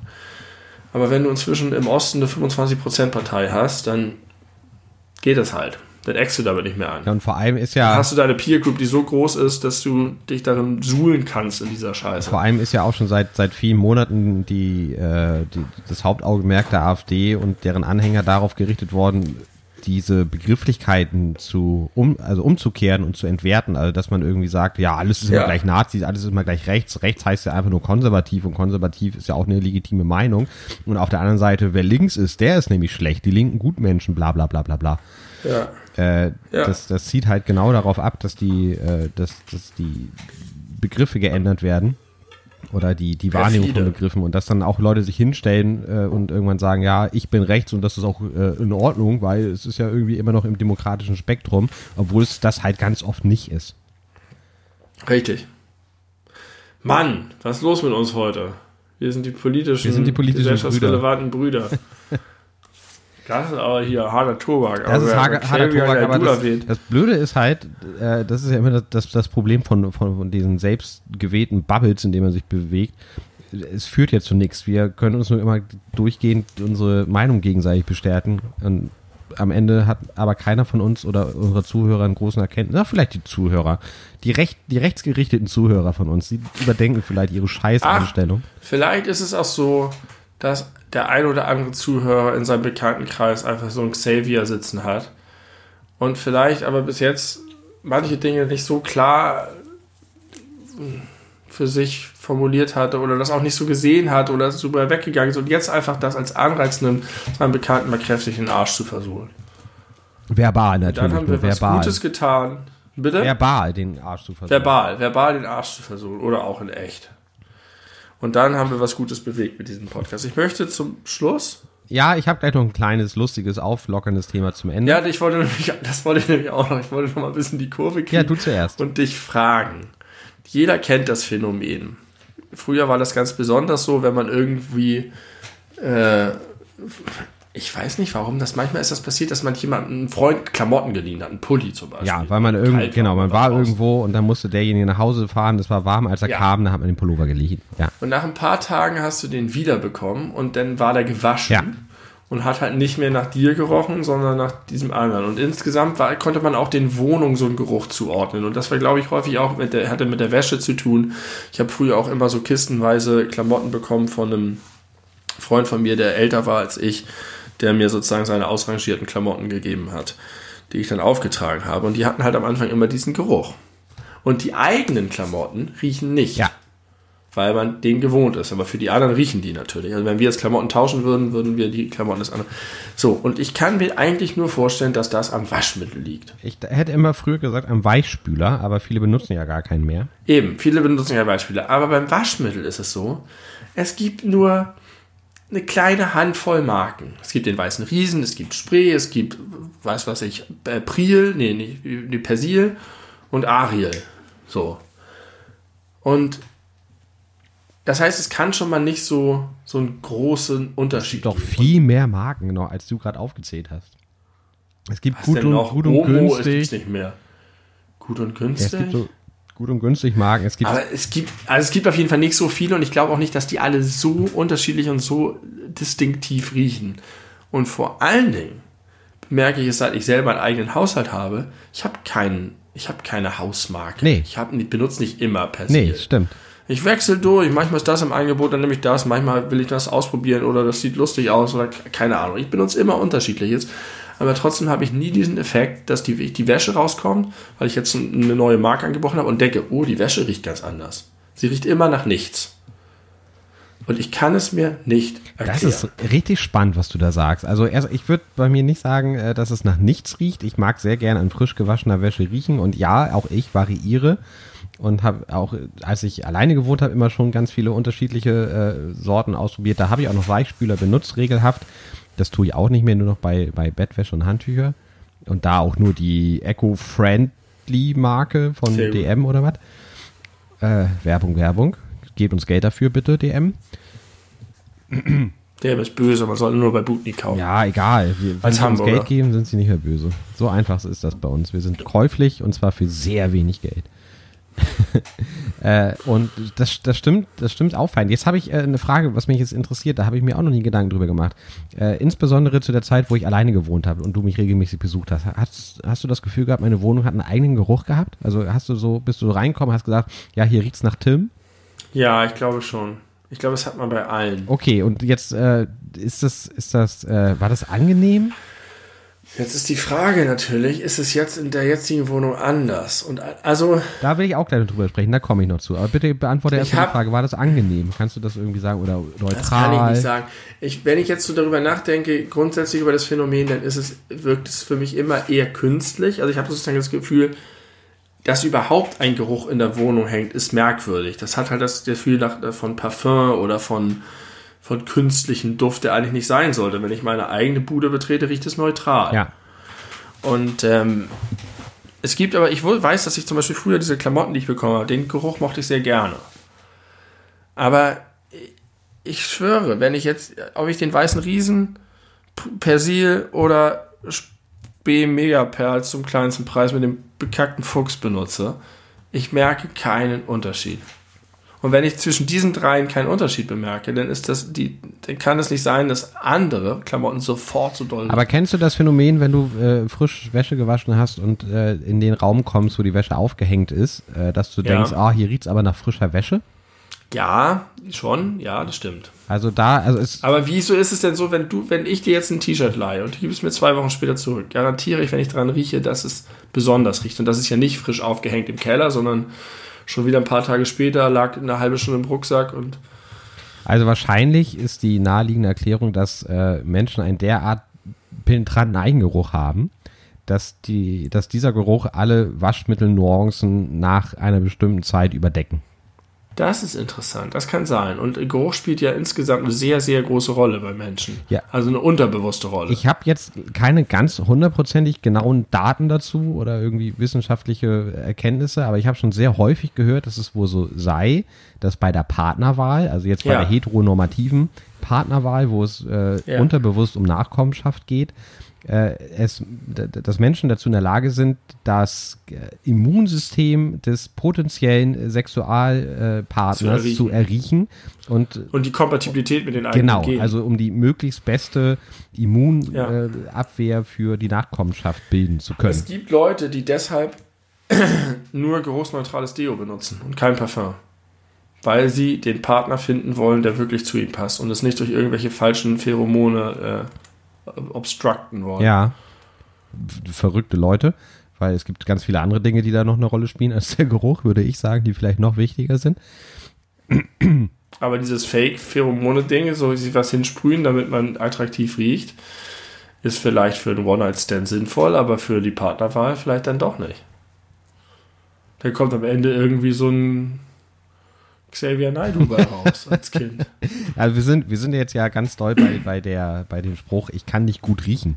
Ne? Ja. Dass, dass, dass man da hinkommt. Aber die Frage, die ich mir jetzt vorhin gestellt habe, als du dieses Thema angeschnitten hast, ähm, ich bin ja nun vor etwas über einem Jahr mit meiner Freundin in eine Wohnung gezogen. Und Es war in der Zeit, wo wir noch nicht zusammen gewohnt haben, immer so, wenn ich in ihre Wohnung kam, habe ich sofort gerochen, ah ja, hier riecht's nach meiner Freundin. Das kann ich, äh, das kann ich irgendwie äh, unterscheiden von dem Geruch zu Hause oder von anderen Leuten, die ich besuche. Und das ist dann ja auch irgendwann mit was Positivem verbunden und so weiter und so fort. Aber eigentlich, wenn ich jetzt gerade nicht irgendwas vergessen habe, von Tag eins unseres Zusammenwohns war dieser Effekt komplett weg. Also Ja, seitdem ich, also eigentlich müssten Also- sich ja unsere Gerüche vermischt haben und trotzdem Ohne, anders riechen, als wie ich es vorher Ja. von mir allein gewohnt war. Aber ohne dass ich mich jetzt daran erinnere, wie es in deiner alten Wohnung gerochen hat, würde ich jetzt spontan sagen, dass eure jetzige Wohnung viel neutraler riecht als deine alte. Ich meine, ich kann den, ich kann mich sowieso nicht an, das ist eine andere Theorie von mir. Meine Theorie ist, man kann sich Gerüche nicht Ja, da vorstellen. hast du ha- in alles über Olf hast du davon schon erzählt. Ah, richtig, genau. Schön, dass wir das wieder aufgreifen können. Äh, ich kann mir die, den Geruch deiner Wohnung deshalb auch nicht vorstellen. Wir sind, sehr, die, wir sind die konsistenten Brüder. Aber deine neue Wohnung riecht, glaube ich, nicht für mich. Kannst du das, kannst du dir das vorstellen? Meine alte Wohnung und mein dann jetzt? Nee, keine Ahnung. Kriege krieg ich nicht auseinandergehalten. Aber ich habe spontan würde ich dein, sagen, äh, riecht deine Elternwohnung für dich, wenn du die jetzt besuchst? äh, nein, eigentlich nicht. Eigentlich nicht. Deine? Nee, Witzig. interessant. Sehr interessant. Verrückt. Dem müssen wir nochmal auf den Grund gehen. Ja, wissenschaftlich. Äh, jetzt bitte ich dich noch um den. Das, ach nee, du hast ja schon. Das war hier. Hast du nicht schon? Nein, nein, nee, ich habe nicht. Ich habe nicht. Ich, habe äh, mir ist äh, ich wollte eine eine Geschichte erzählen äh, bezüglich der des Ausspruchs äh, hast du ein Ei am Wandern oder was oder du hast doch bestimmt ein, ein Ei am Wandern. Das ist doch ein Ja. Spruch, den habe ich äh, über viele Jahre immer mal wieder gehört. Jetzt nicht Ja. regelhaft, aber den, den hört man so und denkt sich, ja, okay, es bedeutet halt, bist du irgendwie verrückt geworden oder ne, bist du bescheuert. Aber es dauerte viele, viele, viele, du ein Rad ab? viele, genau, viele Jahre, bis ich zum ersten Mal begriffen habe, dass das ja eigentlich nur aussagt, also in, in Bezug auf, auf, auf weibliche Mitmenschen, hast du gerade einen bestimmten Part deines Zykluses erreicht. Ist dir das schon mal aufgefallen? Ist dir schon mal klar geworden? Hast du ein Ei? Hast, am Wandern? genau. Ist das nicht verrückt? Das, Hast du deine Tage? genau, hast du deine Tage. Hast Das ist mir. Aber ich habe das Gefühl, hast du ein Ei am Wandern, sagt man nur zu Männern. Oder wird nur zu Männern gesagt. Das kann ja sein, dass sich das irgendwie so sprachhistorisch gewandelt hat, aber der Ursprung ist ganz bestimmt, äh, Hast du ein Ei hast du deine Wandern? Tage. Bist du deswegen Ja. jetzt gerade psychisch inst instabil oder was auch immer. Ja. Und das finde ich irgendwie, also der, der feministische Part in mir findet das scheiße. Ja, kann ich voll so verstehen. kann man echt nicht zu Leuten sagen. Und da kommt es her. Nee. Deswegen sollte man das verbannen aus seinem Sprachschatz. Richtig. Bitte, liebe äh, Zuhörer dieses Podcasts, ich finde, wir sollten äh, so Zuschalten bekommen, wo wir beide Menschen beraten.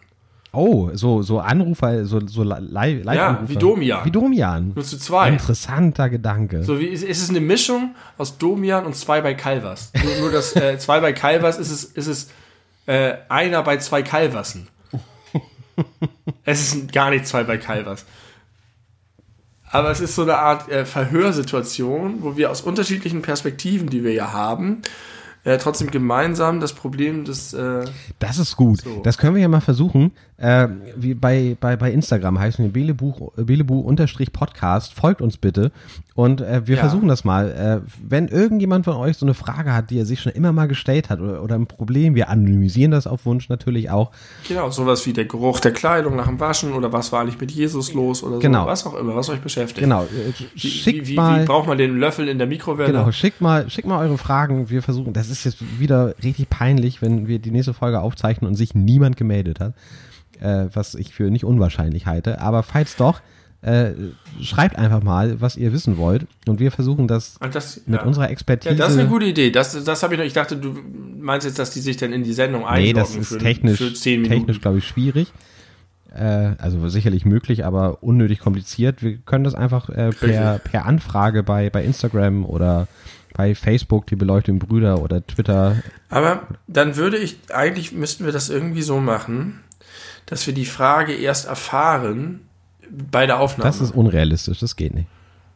Das geht dann, wenn man uns eine E-Mail schreiben will und wir lesen sie erst, wenn wir die Folge aufnehmen. Na, aber was wir auf jeden Fall machen können, dass halt nur einer von uns beiden das kennt und der andere muss spontan darauf reagieren. Das geht auch. Das ja. ist äh, auf jeden Fall Richtig. realistisch, dass man das äh, einhalten kann. Das finde ich, finde ich gut. Das, äh, also wir sind euer, euer Domian äh, Welterklärungspodcast. Wie ihr wisst, äh, wenn ihr unsere anderen Folgen gehört habt, wir können solche Antwo äh, Antworten geben, die sehr gehalten. Ja, und es geht nicht darum, ob sie richtig sind, sondern einfach um die, so wie früher, bevor man Dinge googeln konnte. Genau, wir sind euer Dass man Google. im Gespräch etwas erörtert und auch mit Halbwahrheiten arbeitet, um einer Sache auf die Spur zu kommen. Das ist meistens viel interessanter als die echte Antwort. Genau, wir gehen zurück in nicht digitale Zeiten mit euch. Also wenn ihr Fragen habt, dann googelt sie auch vorher nicht. Das wäre auch blöd. Dann müsstet ihr uns nicht fragen. Also äh, Genau. ich glaube, die, ich glaube, Fettes Brot äh, hat so eine so eine Radioshow, die, die heißt Was wollen wissen, wo wirklich Leute irgendwie anrufen können, äh, um derartige Fragen zu stellen. Aber wir sind witziger als Fettes Brot und äh, sehr viel erfolgloser. Das macht uns attraktiv. Verbannt aus eurem Wortschatz die Redewendung, da hast du ja wohl ein Ei am Wandern, du Idiot. Ja, Ähm, benutzt auch auf jeden Fall nicht schwul als Schimpfwort. ja, ich glaube, das macht. Wer macht denn das? Ist es noch ein Ding? Also ich habe das bis 2003, 2004 habe ich das gemacht. Dann habe ich das einmal in Gegenwart einer homosexuellen Person gemacht. Ist selber gemerkt. Ich weiß nicht, ob die Person es gemerkt hat, ist auf jeden Fall nicht drauf eingegangen. Und das hat, fand ich so, so, so schrecklich. Und in dem Moment ist es mir wie Schuppen von den Augen gefallen, Da sind wir was ich da eigentlich Da sind wir mache. übrigens wieder bei Fettes Brot, die den Song Schwule Mädchen ja nur deswegen gemacht haben, weil zu dem Zeitpunkt, als der Song rauskam, insbesondere im, im Hip-Hop-Business, die Worte schwul Ja. und Mädchen äh, ständig als Schimpfworte missbraucht wurden und Ja. sie sich dachten, weder das eine noch das andere ist ein Schimpfwort. Deswegen sagen wir einfach, dass wir schwule Mädchen sind und führen Ja. das Ganze ad absurdum. Ja. Das haben sie gut gemacht. Äh, ja, also äh, schreibt uns eure Fragen und ganz zum Schluss habe ich noch mal einen Shoutout. Äh, ein, Ja. ein äh, ganz, ganz unnatürlicher äh, Natur. Liebe Mama, viele Grüße. Unnatürlicher Natur, das gefällt mir gut. Habe ich gleich nee, gemerkt. weiß ich. Habe ich gesehen und gehört. Äh, also Shoutout an die Aufkleber auf Büchern, wo Spiegel Bestseller draufsteht. Weil die haben, die vereinen zwei Eigenschaften ganz extrem. Erstens sind sie super fest, also es ist gar nicht mal so einfach, die abzukriegen, aber man kann sie immer rückstandslos entfernen. oh, das ist Was toll. ist denn das für, ein, für ein Wahnsinn, dass das so geht? Ich liebe rückstandslos zu entfernende Ja. Aufkleber. Das ist so befriedigend, auch wenn du es nicht weißt und es so langsam geht. Ja. Und du ziehst und ziehst und ziehst. Und manchmal reißt es dann, aber du hoffst, es reißt nicht. Und wenn es nicht reißt und es glatt Ja. abgeht und du am Ende nicht mal, äh, du kannst einfach mit der Hand rübergehen und es ist glatt. Wie ein Baby. Wunderbar. Genau. Und das, Wunderbar. das kann, können die Spiegel Bestseller Aufkleber äh, auf den auf den Taschenbüchern äh, sehr gut. Und deswegen Shoutout. Das ist mir neulich aufgefallen. Ich dachte, was ist das, was ist das für ein Wahnsinn? Das war so fest, dass ich dachte, da könnte man jetzt auch irgendwie einen krassen Bilderrahmen mit befestigen. Aber Ja. man kriegt den ab und es bleibt nichts über. Da müssen die richtigen Leute an den richtigen Stellen sitzen. Als die die Aufkleber in Auftrag gegeben hatten, hatten sie drei verschiedene Angebote von verschiedenen Aufkleberfirmen vorliegen und mussten sich für einen entscheiden. Und der, der richtige Mensch hat gesagt, ich möchte garantieren, dass kein Umschlag von diesen Aufkleber in Mitleidenschaft gezogen wird und dass niemand dieses Poolen hat. Und wenn man dann anfängt, die Reste abzupulen, muss man auch vorsichtig sein, dass man nicht in den Umschlag oder den Untergrund mit rein poolt und da einfach eine Delle reinmacht oder was aufreißt. Und mit Lauf steigender Zeit wird man ungeduldiger. Ja. Wird, man wird immer ungeduldiger und man muss sich die ganze Zeit unter Kontrolle haben. Es wird aber immer schwerer. Oh, Ja, wir haben, wir da haben eine, eine Lampe im Wohnzimmer, eine Stehlampe. Da ist auch im Lampenschirm drin so ein, so ein Barcode-Aufkleber drin gewesen. Oder der ist Ja. auch immer noch, weil der sich einfach nicht vernünftig entfernen lässt. Man reißt ein bisschen ab und es bleibt so viel direkt dran hängen, dass du das auch Ja. nicht mehr richtig abgeput bekommst, ohne Gefahr zu laufen, den Lampenschirm äh, zu beschädigen. Und das ist einfach nur scheiße, weil wenn der halt, äh, ich sag mal, falsch rum steht, dann ist einfach ein Schatten in dem Lampenschirm drin von diesem Aufkleber, der nicht richtig abgeht. Was für eine Scheiße Richtig. ist das denn? Ich habe das mal bei, einem, bei einer Platte gehabt, bei einer Vinylplatte, wo auf der Platte, nicht auf dem Umschlag, sondern auf der Platte selber, also auf dem, der Hülle, äh, also schon auf dem Umschlag, aber auch nicht auf dem Plastikumschlag, sondern auf dem Pappumschlag ein Aufkleber war. Und da ist einfach vom Cover und bei, deswegen kauft man sich überhaupt eine Vinylplatte, weil man ein großes, schönes Cover haben will. Was abgerissen. Scheiße. Und es hat das ganze Artwork zerstört. Ich habe dann immer versucht, das als Teil des Bildes zu sehen, weil das so ein, aber es ging nicht. Es war einfach immer ein riesengroßer Makel. Scheiße. Ja, deswegen, überall sollten Spiegel-Bestseller-Aufkleber raus. Auch wenn es keine Spiegel-Bestseller sind. Egal. Ganz Ja. egal. Ich habe übrigens, äh, nochmal ganz kurz äh, privat, ich habe äh, in den, ich war Mittwoch zum letzten Mal draußen, außer äh, um den Müll rauszubringen. Also jetzt, äh, heute ist wie gesagt Montag, äh, habe ich Mittwoch das letzte Mal das Haus verlassen. Und die Zeit, die ich zu Hause verbringe und nicht rausgehe, trotz des schönen Wetters, habe ich in letzter Zeit ganz häufig damit verbracht, äh, wieder Gitarre zu spielen. Und das ist Ach, voll schön. schön. Ich habe mir jetzt vorgenommen, dass ich jeden Tag mindestens eine halbe Stunde Gitarre spiele und mir irgendwelche neuen Lieder aneigne oder so. Das machen wir. Ah, du eignest dir neue Lieder an, du schreibst keine eigenen. Noch nicht, aber ich habe vor nicht allzu langer Zeit mal einen Text geschrieben. Vielleicht mache ich daraus nochmal einen Song. Ja, wir könnten auch so eine Kollaboration machen. Wie, wie denn? Dass wir. Du schreibst ein Lied, ich schreibe einen Text, wir bringen das irgendwie zusammen oder wir nehmen das so Homeschool, Homeschool so wie die Ärzte es Ja. gemacht haben. So, wir nehmen die dann einen Teil auf und dann machen wir daraus einen Song und dann wird das der neue Belebu-Song oder der, was weiß ich, der Titelsong für Staffel 2 des Podcasts oder Sonderfolge X, das Imperium schlägt heftig. Das ist eine schöne Idee. Das machen wir. Ja, früher, haben wir, früher haben wir das gemacht, das hieß damals das Pong-Biber-Spiel. Äh, dass wir irgendwie ein Thema genommen haben und jeder musste einen Song dazu schreiben oder einer hat einen Text geschrieben und der andere musste einen Song daraus machen und wir haben die getauscht oder so. Genau. Äh, oder einer hat die Gitarre aufgenommen oder und der andere musste drüber singen. Ja, finde ich gut. Ich habe das tatsächlich auch, dass ich äh, in letzter Zeit äh, passend zu dem, was ich vorhin sagte, mit der neu gewonnenen ähm, Kapazität im Gehirn, dass ich anfange, so kleine Textzeilen zu dichten Schön. oder, oder Melodien äh, mir einfallen lasse oder so. Melodien fand ich immer am schwersten. Texte, okay, Harmonien, okay. Gesangsmelodien. Ich fand Melodien Das immer am einfachsten und Texte am schwersten. Ja, Texte habe ich, ich habe, ich kann- ich mein Haus zupflastern. mit. Ja, Unbe wie schlimm. Unbenutzte Texte, die ich irgendwann im Wahn, halb angesoffen, nachts in meiner Wohnung geschrieben habe und da mein Herz reingelegt habe. Jetzt liegen die zwischen 200 anderen Texten im Keller und verschimmeln. vielleicht holst du dir mal wieder hervor, vielleicht liegen da kleine Perlen und dann können wir zusammen was Gutes draus Perlen. machen und dann äh, haben wir jetzt ja mit dem Podcast eine Möglichkeit, die äh, zu verbreiten. Dann machen wir irgendwie jetzt Ja. äh, immer, wenn wir irgendwas haben, was wir zeigen können, kleine Snippets in die Folge. Wir haben gerade das neue, wie die Ärzte, wir haben gerade das neue Album der beleuchteten Brüder. Das stimmt. Dann, dann können wir vielleicht, wenn das, wenn das ertragreich ist und wir einen, gu- einen guten Output haben, immer am Ende der Folge gibt's dann einen Song von uns. Das fände ich sehr schön. Das können wir mal machen. Dann haben wir endlich mal so eine Art Kategorie. So eine, sowas Ja. ähnliches wie eine Kategorie. Ich bin so neidisch bei äh, Fest und Flauschig, die jetzt ja in der Corona-Zeit nicht mehr zweimal die Woche laufen, sondern fünfmal die Woche. Äh, die, da hat. Olli Schulz sich überlegt, dass er so gern ein, ein äh, erotisches Mystery-Hörspiel machen würde, das äh, die Yoga-Lehrerin heißt. Und er schreibt halt die Texte für sich und Jan Böhmermann und die, die Rollen und äh, ganz viele Fans haben sich mittlerweile auch daran beteiligt. Äh, das äh, ist jetzt so, so, so eine Art Fortsetzungsroman geworden. Das ist so eine gute Idee und obwohl das so dumm ist, hat man richtig Bock, einfach zu wissen, wie es weitergeht. Sowas brauchen wir auch und vielleicht, vielleicht können wir ja, vielleicht können wir ja so äh, eine, eine fortlaufende Geschichte mit mit Songs machen, mit verschiedenen Stimmungen, je nachdem, was gerade in der Geschichte im Ja. Song passiert. Das ist, das ist vielleicht eine Möglichkeit.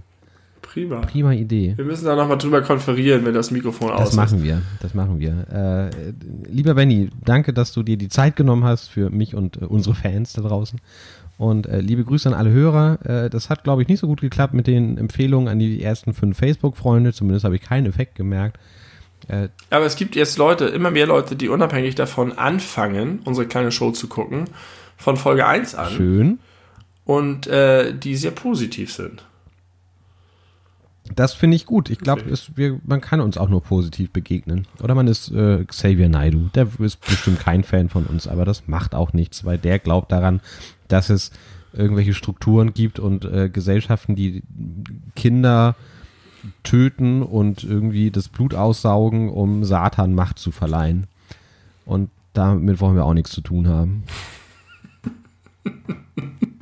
Weder mit diesen Strukturen noch mit Xavier Naidoo.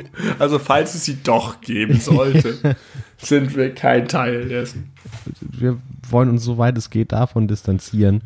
Äh, wir wollen uns aber nicht, nicht von euch Zuhörern da draußen distanzieren. Vielen Dank für die Aufmerksamkeit, dass ihr wieder anderthalb Stunden unserem äh, Nonsens zugehört habt. und äh, bleibt uns gewogen und äh, ja, empfehlt uns mal niemandem diesmal, sondern Vielleicht, vielleicht klappt vielleicht das. habt ihr das umgekehrte Psychologie, wenn wir sagen, keine Empfehlung an irgendjemanden.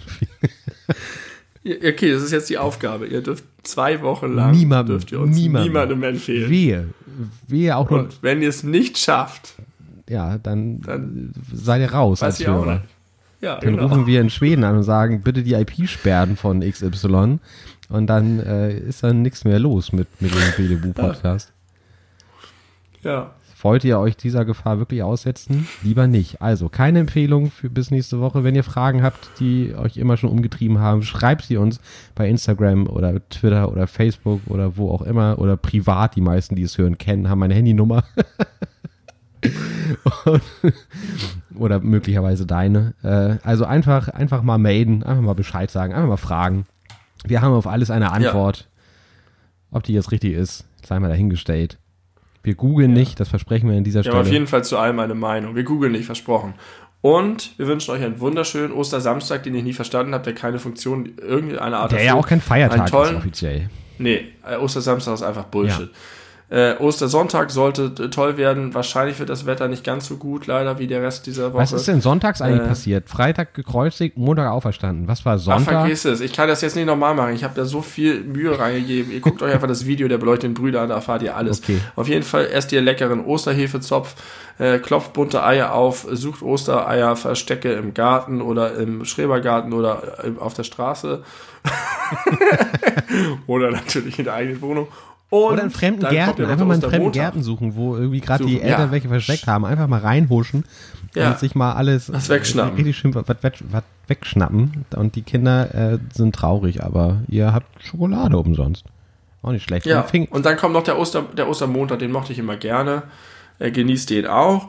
Und dann geht's mit Dienstag weiter, danach kommt Mittwoch, äh, gefolgt von Donnerstag, Freitag, Samstag, Sonntag und dann ist auch schon der Mai. Fast. Sehr schön. Und Finger weg von diesen Krokanteiern. Wir sehen uns wieder wahrscheinlich ungefähr zum 1. Mai, Äh, nee. irgendwie so um die Zeit rum. Warte mal, äh, jetzt ist Montag, der 6. April, das heißt, Freitag ist der 9. oder Achso, 10. nee, noch nicht. Das, äh, das heißt, wir hören uns auf jeden Fall noch im April wieder. Und ne, ihr wisst, äh, eine Special-Folge gab es außer der Reihe. Das heißt nicht, dass wir jetzt immer eine Special-Folge zwischen den Folgen raushauen. Vielleicht Aber es kommt könnte eine, es könnte eine passieren. passieren, aber allerspätestens ja, in zwei Wochen. Da sind wir wieder zuverlässig für euch da und äh, bis dahin äh, hoffen wir, dass es euch gut geht und dass Boris Johnson noch lebt, wenn diese Folge Ja, erscheint. alles Gute, Boris, wirklich. Ich wünsche ihm einfach wirklich nicht den corona Nein, nein, nein, nein, nein, das wünscht man niemandem. Das wünsche ich. Äh, wobei, bei Donald Trump wäre ich jetzt nur mäßig traurig, muss ich sagen. Aber Boris Johnson ist nochmal irgendwie eine andere, andere Liga. Also ich sag mal, ich wünsche auch Donald Trump den Tod nicht, aber es hätte auch einen positiven Effekt, nämlich dass endlich Mike Pence Präsident ist. Das wollte ich von Anfang an, das ist mein Wunschkandidat. Dieser schneidige junge Mann, der ist ja, Der noch, der Wunderbar. hat noch, der hat noch Ziele und Träume im Leben. Und ja ein toller nicht. Typ. Mike, wenn du uns zuhörst, halt You durch. can do it. Deine Zeit wird kommen. Also, äh, bis zum nächsten Mal. Vielen Dank für die Aufmerksamkeit. Auf Wiedersehen und äh, bleiben Sie dran. Ich pfeife auf Sie.